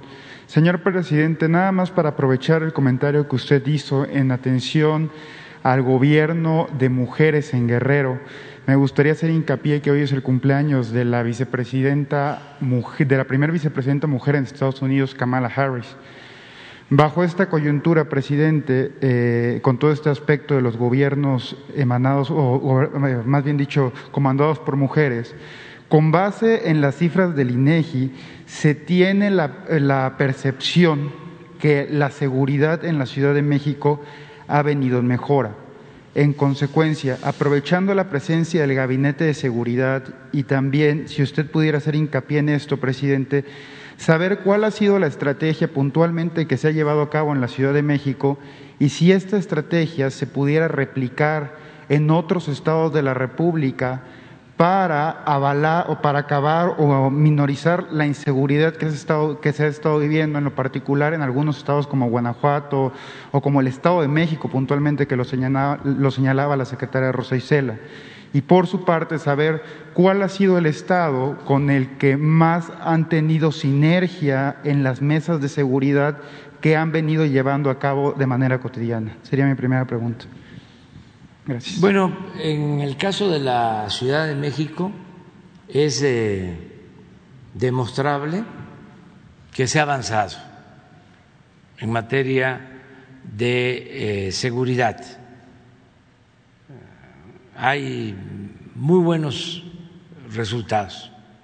Por ejemplo, hay dos delitos en los que, como sabemos, no hay cifra negra o sea, son delitos que se denuncian y se puede demostrar cuál es la situación que prevalece en esos eh, delitos, el homicidio y el robo de vehículo. El resto de delitos sí tienen cifra negra, el secuestro, el robo a transeúnte, el robo en el transporte público, el robo a negocio, porque no todo se denuncia. Pero en el caso de los homicidios, sí, que hay que este, levantar las actas correspondientes, iniciar una investigación, abrir una carpeta para investigar el delito, en este caso el homicidio. En el caso de la Ciudad de México, eh, hace unos días yo comentaba de que estaba eh, con un promedio de tres homicidios diarios la ciudad. Y no, me equivoqué, está 2.4, eh, 2.4. Para tener una idea de esto, cuando yo fui jefe de gobierno, eh, encontré un promedio de tres homicidios diarios. No había entonces lo de las bandas, o no era tan impactante,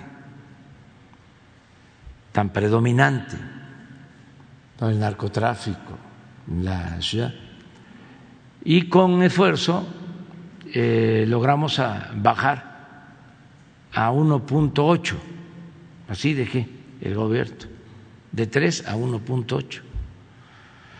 Eh, todavía eh, con Encinas y con Marcelo se mantuvo, incluso se redujo 1.5, 1.8 eh, homicidios diarios, a pesar de la población. Esto significa que la Ciudad de México en ese entonces ocupaba como el lugar 18 en homicidios, de acuerdo a la población, en las 32 entidades federativas. Eh, en los últimos tiempos, sexenio pasado, se incrementó el número de homicidios, llegó hasta seis homicidios diarios. Y el hecho de que esté ahora en 2.4 es un avance, porque son otros tiempos, eh, se extendieron las bandas, ya no es el tiempo de antes, y sin embargo, se ha logrado una disminución. El caso más este, evidente de la disminución de la incidencia delictiva en la Ciudad de México es el robo de vehículos.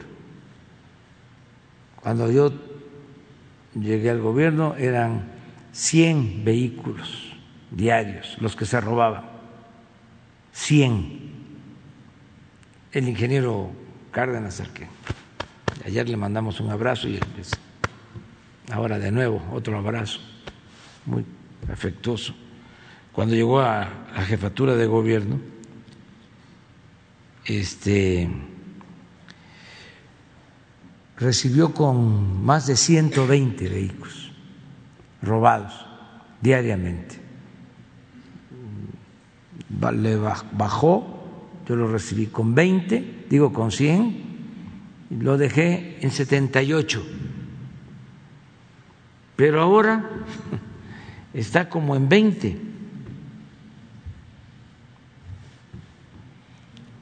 Y de 100 a 78 hicimos muchísimas cosas. A mí me tocó sacar de circulación los eh, bolchos, porque de esos 100 vehículos que se robaban diario, 60 eran bolchos, porque los desarmaban y los vendían este, como refacción, porque no cambiaba la, la, refacción, era la misma. Estamos hablando de 120 mil taxis en ese entonces. En la ciudad no sé cuántos hay ahora. Nosotros tomamos la decisión de no entregar nuevas placas por lo mismo, porque eran muchos, además les costaba a los dueños de los carros, a los choferes, sacar el día, tenían que dar dando vuelta. Entonces, por eso decidimos ya no más placas. Este, porque significaba contaminar y afectar a los que ya tenían ese trabajo. Eh, entonces sí se ha avanzado aquí en la ciudad y en otros estados también. O sea, así como se puede poner el ejemplo de la eh, Ciudad de México, hay que pensar también en el ejemplo de Yucatán. Eh, que han avanzado mucho. Sí, hay otros, pero este Veracruz también logró una disminución, este Coahuila también, eh, incluso lo de Coahuila se logró ah, antes de que llegáramos, hablando eh, con honestidad. Era una situación muy eh, terrible la de la laguna, enfrentamientos constantes, asesinatos, secuestros, y ahí tomaron una decisión y se creó un cuerpo especial de seguridad con las Fuerzas Armadas y funcionó. Algo parecido a lo que ahora es la Guardia Nacional, porque el concepto de eh, la Guardia Nacional es que esté presente en todo el territorio, pero que eh, no sean operativos, sino que tenga este, una sede y se encargue de un territorio. Pero estamos hablando de 266 unidades coordinadoras regionales o territoriales, coordinaciones territoriales. Eh, cuando fui jefe de gobierno, precisamente, se crearon aquí en la ciudad 70 coordinaciones territoriales. Y en ese entonces, este, lo mismo, así como eh, nos reuníamos muy temprano para recibir el reporte de seguridad aquí en la ciudad, eh, en las 70 coordinaciones territoriales hacían lo mismo. Sigue la fecha, Sigue haciéndose de la misma manera. Y yo tenía en las 70 coordinaciones este, territoriales un representante y eran 70 mujeres. Usted fue coordinador territorial. Entonces, entre otros. Entonces, todos los días, en la mañana, como lo hacemos a nivel nacional, recibíamos el informe, el reporte, el parte de lo sucedido, y ahí estaban unidas todas las autoridades, el Ministerio Público, el encargado de la Policía Preventiva, eh, aquí ah, había y sigue existiendo policía bancaria, la auxiliar, la ministerial, los jueces. Entonces, es lo mismo que estamos haciendo a nivel nacional, son las mesas de justicia, así como nos reunimos nosotros aquí en Palacio, lo hacen los gobernadores y les reconocemos mucho. Hay gobernadores que no han fallado. Voy a dar un ejemplo de Puebla. Puebla. Este, creo que un día falló, pero en todo el año. Eso es muy importante, porque no se delega el problema no se le da la responsabilidad al secretario de Seguridad Pública o al secretario de Gobierno. El gobernador está atendiendo un problema que le preocupa mucho a la gente, que es el de la seguridad. Entonces, aquí lo hace la jefa de gobierno y este y se avanza. Y yo espero que esto se vaya consolidando como método de trabajo en todo el país y que se vaya avanzando para garantizar la paz y la tranquilidad. Hemos avanzado, pero falta todavía más. Gracias, presidente. Y ahora también, eh, aprovechando eh, lo ocurrido ayer, que la Interpol emitió una ficha roja para la detención del empresario Álvarez Puga y de su esposa Inés Gómez Montt. Me gustaría preguntarle, presidente, si su gobierno, bueno, ¿cuál sería la opinión de su gobierno al respecto de estas personas que practican la evasión fiscal y a su vez si se tiene alguna estrategia para poder acabar con este tipo de ilícito más que nada por parte de esta delincuencia de cuello blanco que aquí se expuso también. ¿Por qué? Porque se tiene entendido que estos recursos en la mayoría de ocasiones provienen del dinero público. Gracias, presidente. Sí, yo creo que ha ayudado mucho el que se esté combatiendo la evasión fiscal el que quede claro que no hay privilegios fiscales. Ayudó mucho el quitar el privilegio de la condonación de impuestos, porque no pagaban los impuestos las grandes corporaciones, se daba el mal ejemplo secretario de Hacienda, el presidente, tenían la facultad para condonar impuestos. Me acuerdo que cuando envié la iniciativa para que se reformara la Constitución, el artículo 28, y se estableciera la prohibición de la condonación de impuestos,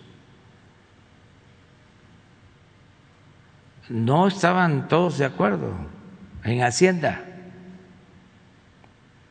y también afuera. Eh, hablando de que podía quedar como excepción de que si había un terremoto o una situación de emergencia grave, pues se podía eh, aplicar la condonación de los impuestos como una medida. Y dije, no, si hay una situación grave, mm, toco madera, pues todo el gobierno es como el Fonden. Pues ahora es la Secretaría de Hacienda, todo el presupuesto para ayudar a quien lo necesita, a los damnificados. Pero por ahí se nos iban a fugar. Entonces, dijimos, prohibido la condonación. Y esto ha ayudado muchísimo, porque ya hemos visto la lista. Imagínense empresas, bancos que les condonaron en los últimos dos sexenios 20 mil millones de pesos. Hablando de, de Hermosillo, que es un municipio grande, Tijuana, que es el municipio más poblado del país, debe tener como tres mil, cuatro mil millones de presupuesto anual.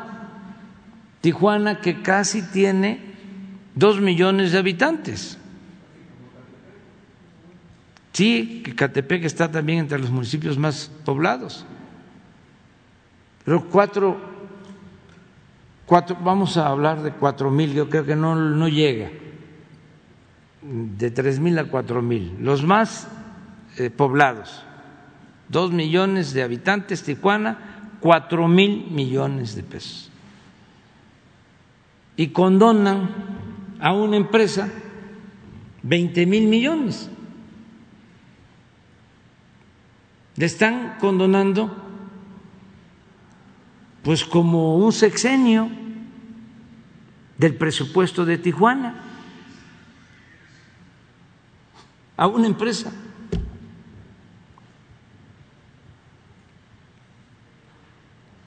Entonces, eso pues era un atraco. Lo mismo el caso de las facturas falsas. Se volvió deporte nacional. Eso no existía hace 10 años. Se introdujo de repente eh, jovencitos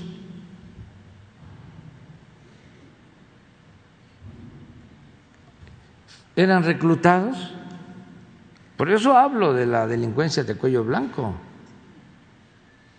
de que son fifí, pero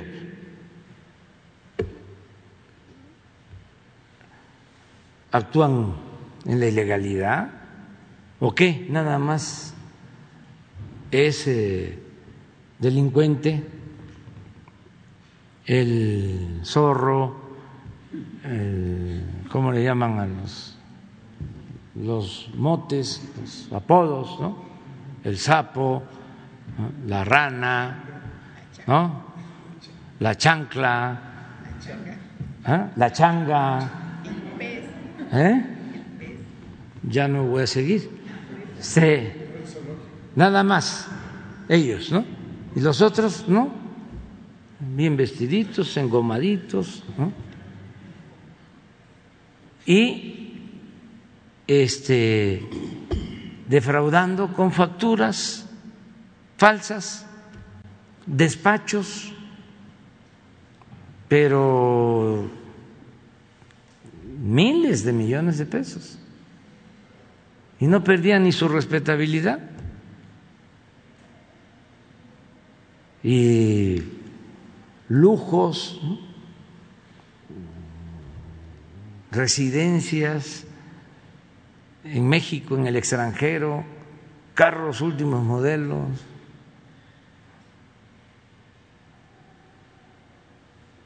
Entonces, mal ejemplo. Ahora ya eso no se permite. Y yo estoy seguro que por eso es que sin aumentar los impuestos tenemos más recaudación. Les voy a mostrar porque hoy amanecí eh, con una buena noticia, porque son los datos que veo diario. A ver si no ponen lo de la recaudación. Fíjense lo que se está recaudando en los últimos eh, días por una serie de factores. El, el reporte de ayer de la recaudación. Esto nos da tranquilidad porque tenemos presupuesto para cualquier emergencia. Por eso vamos a destinar 50 mil millones de pesos adicionales para consolidar la Guardia Nacional. Cuando termine el gobierno, pues vamos a tener instalaciones en todo el país, elementos en todo el país, profesionales. Vamos a garantizar la paz, la tranquilidad. Tenemos los recursos porque no se permite la, corrupción. Entonces, tu pregunta es, no vamos a eh, ceder en lo que tiene que ver con eh, el combate a la ilegalidad, al fraude fiscal.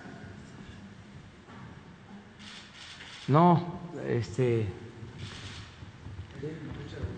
Este no, sí, pero hay otra.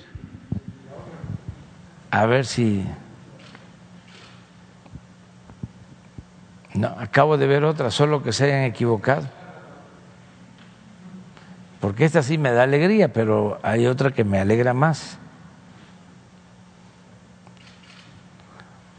O, o, o me equivoqué. La ahorita la debe de tener.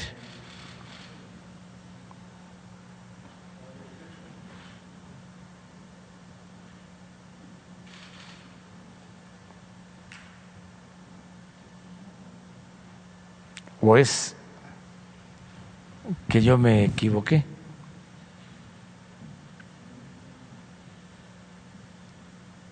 Sí, sí, sí, puede ser que sea la de la, la del 18. A ver.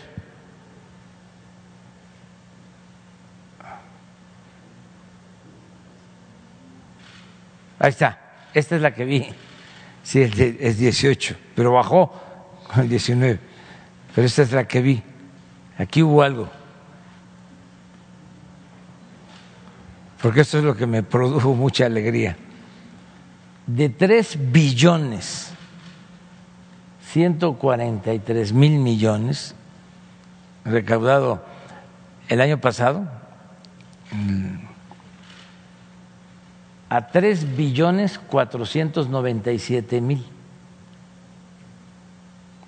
Estamos hablando como de 350 mil millones más. 350 mil millones más. Por eso da 5.8 de incremento en términos reales. Nominales, según este dato, son como 11 o 12 por ciento de incremento. Pero 18, si tiene 19, algo pasó, pon la del 19, que se cayó.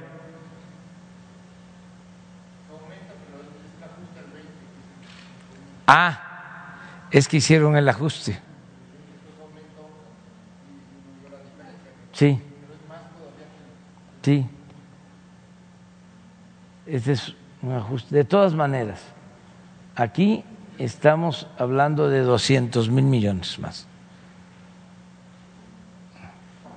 1.5.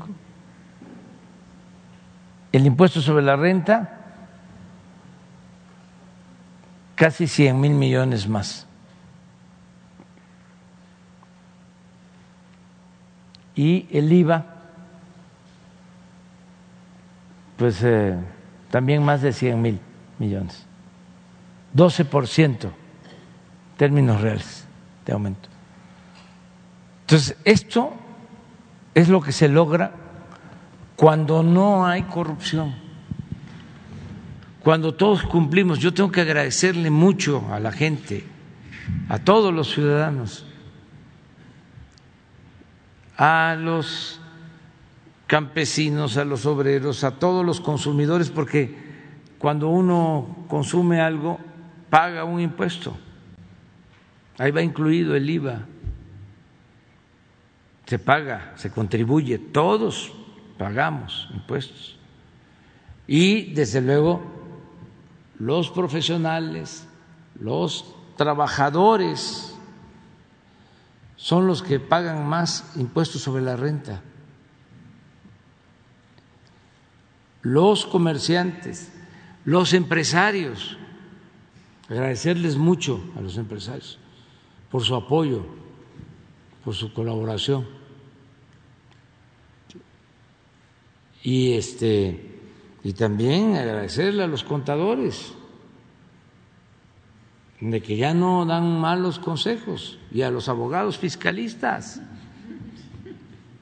Porque antes este le decían a los grandes contribuyentes no te preocupes, lo arreglamos.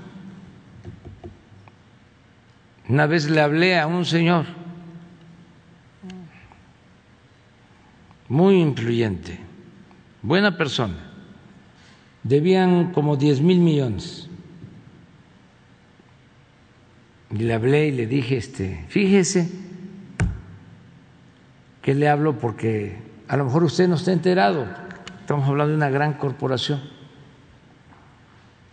pero deben, y ya lleva tiempo, como 10 mil millones.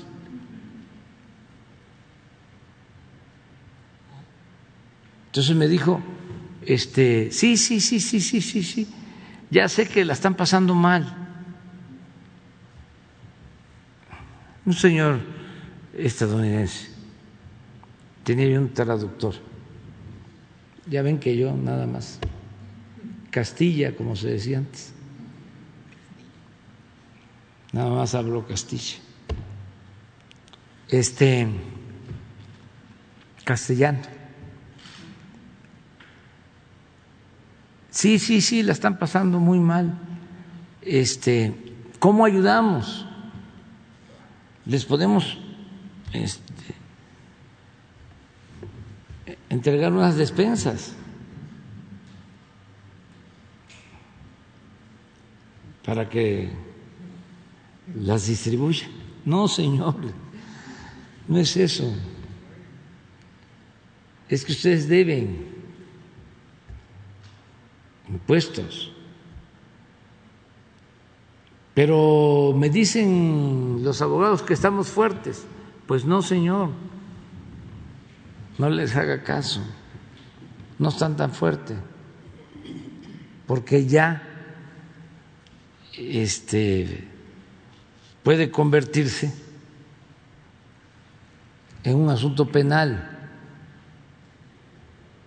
Y por eso le estoy hablando, porque usted es una gente responsable y buena. Mande a gente de su confianza a arreglar el asunto al SAT. Y ya lo entendió porque lo estaban engañando los fiscalistas de que podían darle la vuelta, ¿no? Resolverlo. Entonces mandó a sus eh, representantes de confianza y se arregló. y nosotros cobramos 10 mil millones. Entonces ya eso lo saben los empresarios, que si van los contadores, si van los fiscalistas a decirles, yo te lo arreglo, ya no es así. Entonces, eso nos permite tener recursos y destinar 40 mil millones para comprar vacunas y tener los recursos que requiere la gente que sufre, que padece por un huracán y ahora están inundados y se les puede eh, ayudar de manera directa para que reparen sus viviendas y tengan sus estufas y sus refrigeradores y sus camas. Y el Estado está cumpliendo su responsabilidad social, porque todos estamos contribuyendo y no hay corrupción. Eso es eh, básicamente. Y lo de las facturas, pues ya este, pasó. Eso fue una, una moda, duró creo que como 10 años. Y se extendió, porque habían como, ¿cómo se le llama eso que tienen las corporaciones? Franquicias en los estados los despachos tenían sus franquicias y este inventaban que tiene que ver con lo de los jóvenes inventaban este domicilios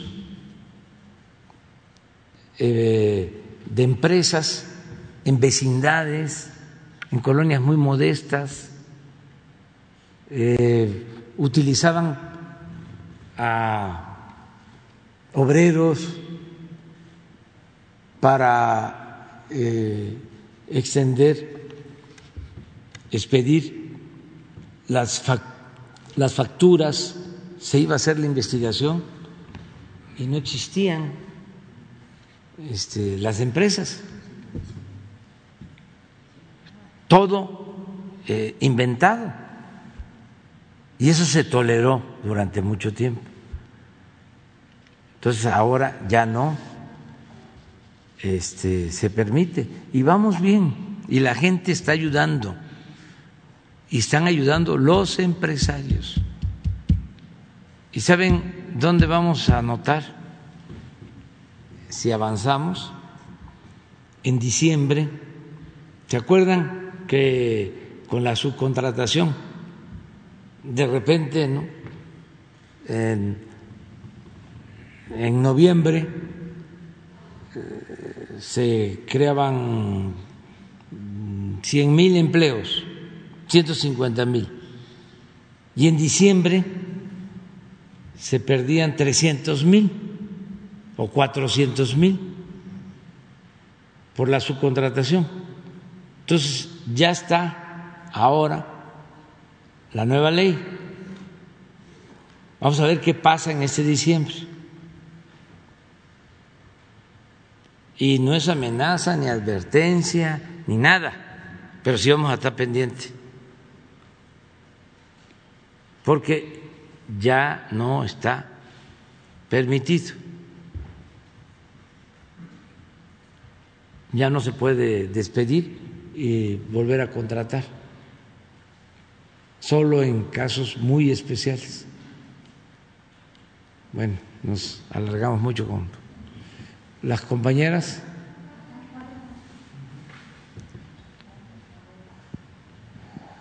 Gracias, Presidenta. Buenos días.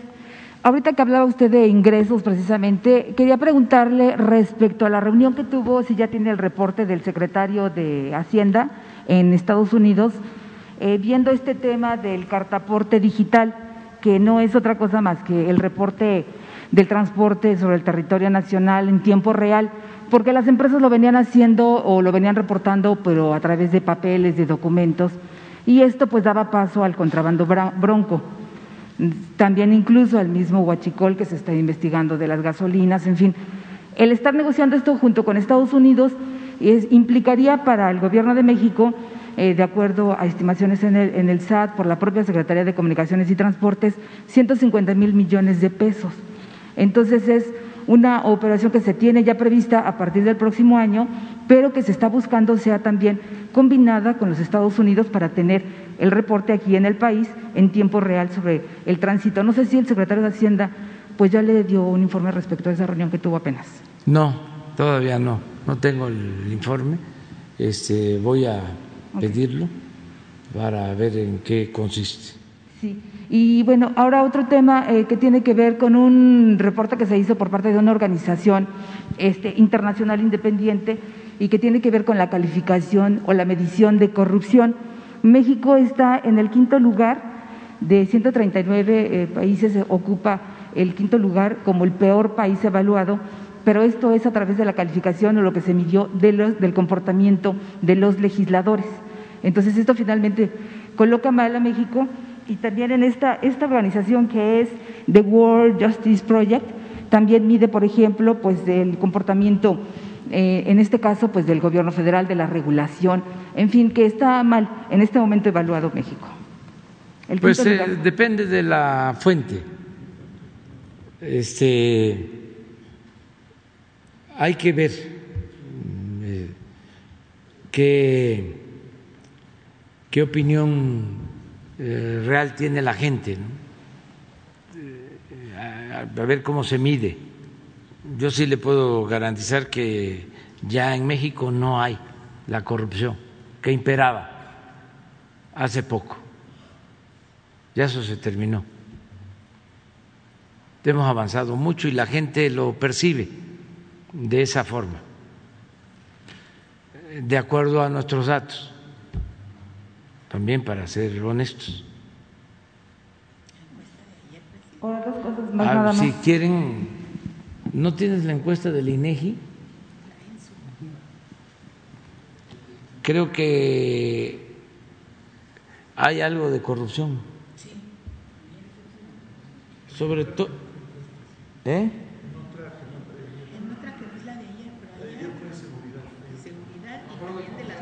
Sí, pero a ver, porque tiene que ver mucho.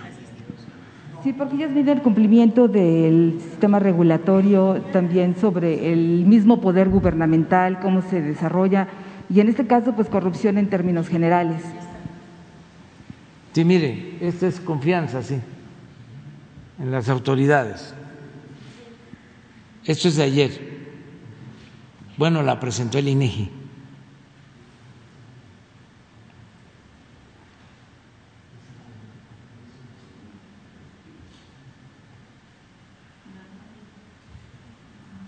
Es confianza. Y en esta encuesta los peor evaluados finalmente son los legisladores que no están haciendo un, un trabajo. Sí, hay que ver, este, porque también este, ya no es el tiempo. Imagínense, a lo mejor no, no este, se ha enterado toda la gente, pero uno de los escándalos más sonados es el de cómo los legisladores hace relativamente poco votaron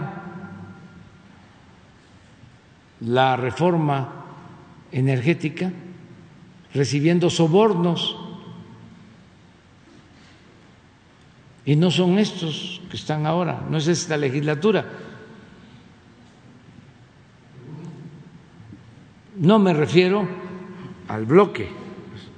Entonces, cuando se pregunta, si se pregunta, ¿hay eh, más corrupción ahora que antes? Pues no puede ser. Este, que el resultado sea que ahora hay más corrupción, aún en el legislativo. Es distinto. Un escándalo como el de los sobornos a legisladores, cuando la reforma energética es un escándalo mundial. Lo que pasa es que se tapó, los medios lo ocultaron. Digo, no todos, lo siguen tapando. Pero imagínense que esto hubiese sucedido en Francia en Estados Unidos, ya ni les digo lo que hubiese pasado en China.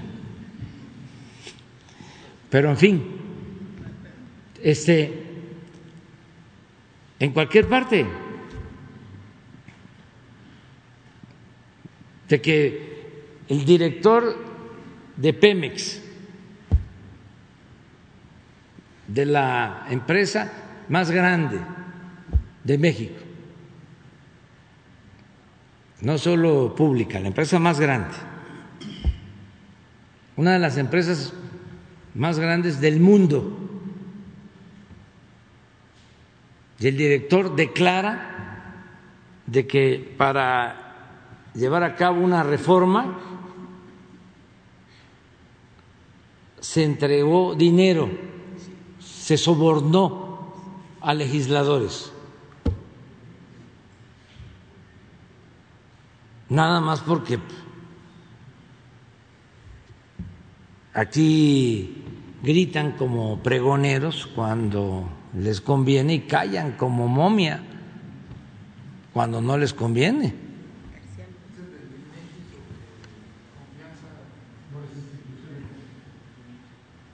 Este sí.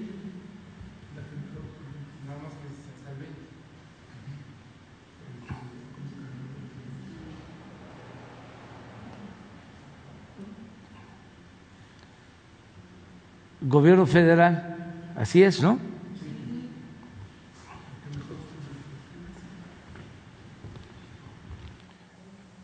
Es, este es en el 16. La confianza. 26.4, ¿verdad? Y este es en el 20. 62. Y es el INEGI.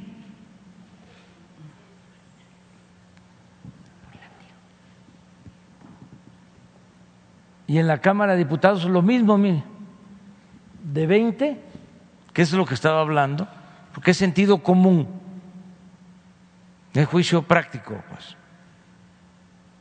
Sentido común que es el menos común de los sentidos. De 20 a 46. Entonces hay que este, tener cuidado con las mediciones. Esto es INEGI, también se puede equivocar, puede este, ser distinto, pero por eso me llamó mucho la atención acerca de, de esa encuesta, ¿no? Y que se evaluara así. Pero la se respeta y lo que hay que estar eso es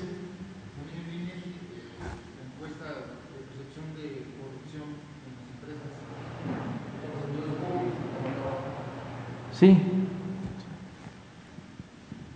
De 82.2, ¿no? A 71.5 en el 20. Y así está. Y yo espero que baje más. Y creo que vamos a lograr el propósito de desterrar la corrupción en nuestro país. Entre todos, mujeres y hombres. Todos, todos, todos, todos, todos. Porque es lo que más daña a México, la corrupción.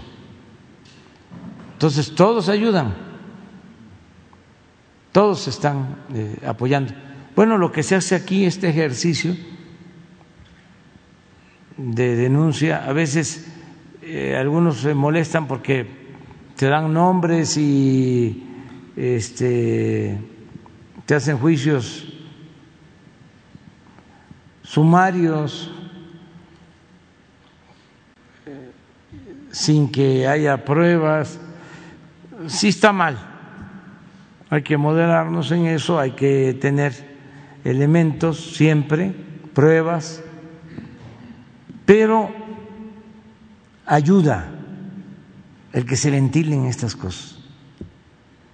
Es preferible que haya este, demasía de denuncia a que guardemos silencio. Dos cosas más, presidente. Una que tiene que ver con la Suprema Corte de Justicia que calificó como inconstitucional la prohibición de la venta de cigarros electrónicos. Esto fue ayer.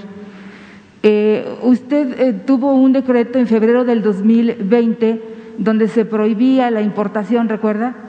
Después, en julio de este año, le dan a firmar a usted un decreto donde lo deroga sin saber exactamente qué se estaba haciendo.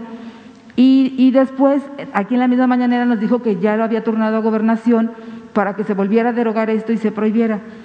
Esto ya, pues ya, ya cobra otras dimensiones porque con la resolución de la Suprema Corte que, que quita o que dice que es inconstitucional prohibir su venta, pues ya es un enredo porque ¿qué pasa con la Secretaría de Salud? Que finalmente tendría que ser la que tuviera la última eh, la última decisión y el decreto salió por economía cuando permite que nuevamente se puedan importar cigarros.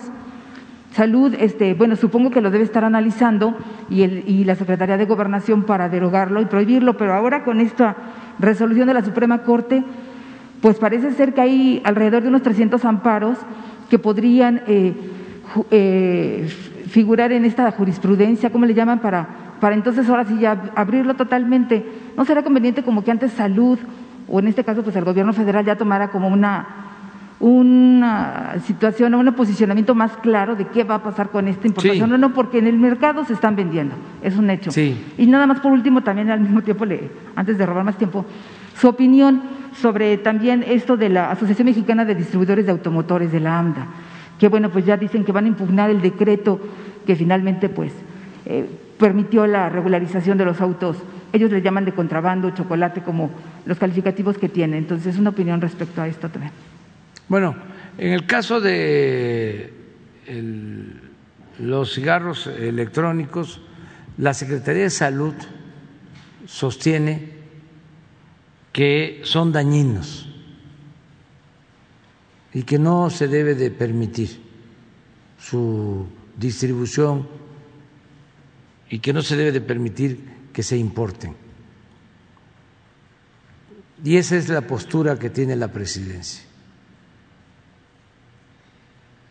Si la Corte tomó una decisión para permitirlo, nosotros tenemos que buscar otros mecanismos, tenemos otras formas.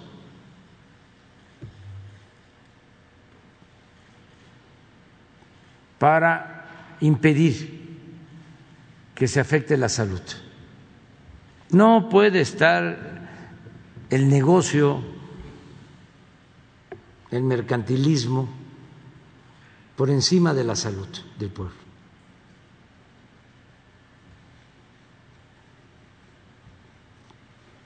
Eso ya lo vamos a revisar. Yo no sabía que la Corte había resuelto sobre esto ayer, pero lo vamos a ver. Entonces, no es cosa concluida todavía, porque se daña este, a la salud.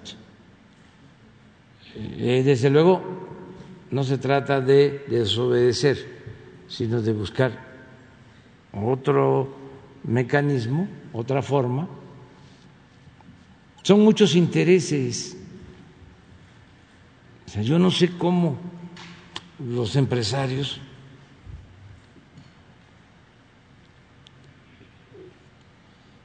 que promueven esto no piensan en el prójimo, son hasta religiosos algunos. ¿Cómo producir algo que le hace daño a los semejantes, a sus hijos, a sus nietos?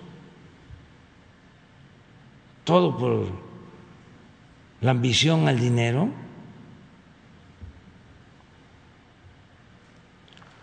Y lo otro que preguntaste es...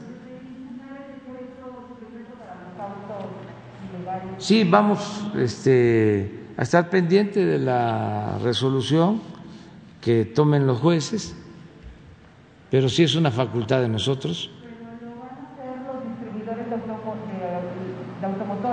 Sí, está bien, están en su derecho. Son visiones distintas. Es como el caso de la reforma a la industria eléctrica, pues los de Iberdrola pues, tienen que defender su negocio, para llamarlo amablemente. Todos tenemos derecho, pero para eso está, en este caso, el Poder Judicial, el Legislativo y el Poder Judicial.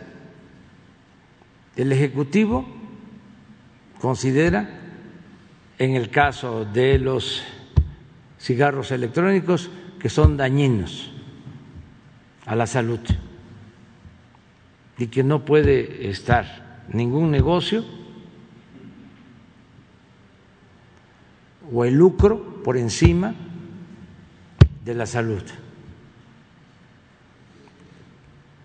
En el caso de los vehículos irregulares, consideramos que se deben de regularizar.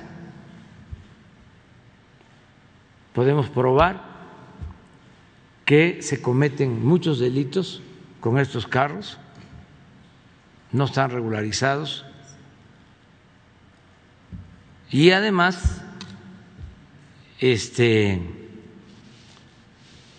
es la forma de mucha gente que no tiene para comprar un carro nuevo, de tener un vehículo para trasladarse a su trabajo, llevar sus hijos a la escuela, y consideramos que no perjudica a los mismos distribuidores. Hay para todos. México está creciendo. Ahora ni siquiera hay disponibles carros. Es más la demanda que la oferta.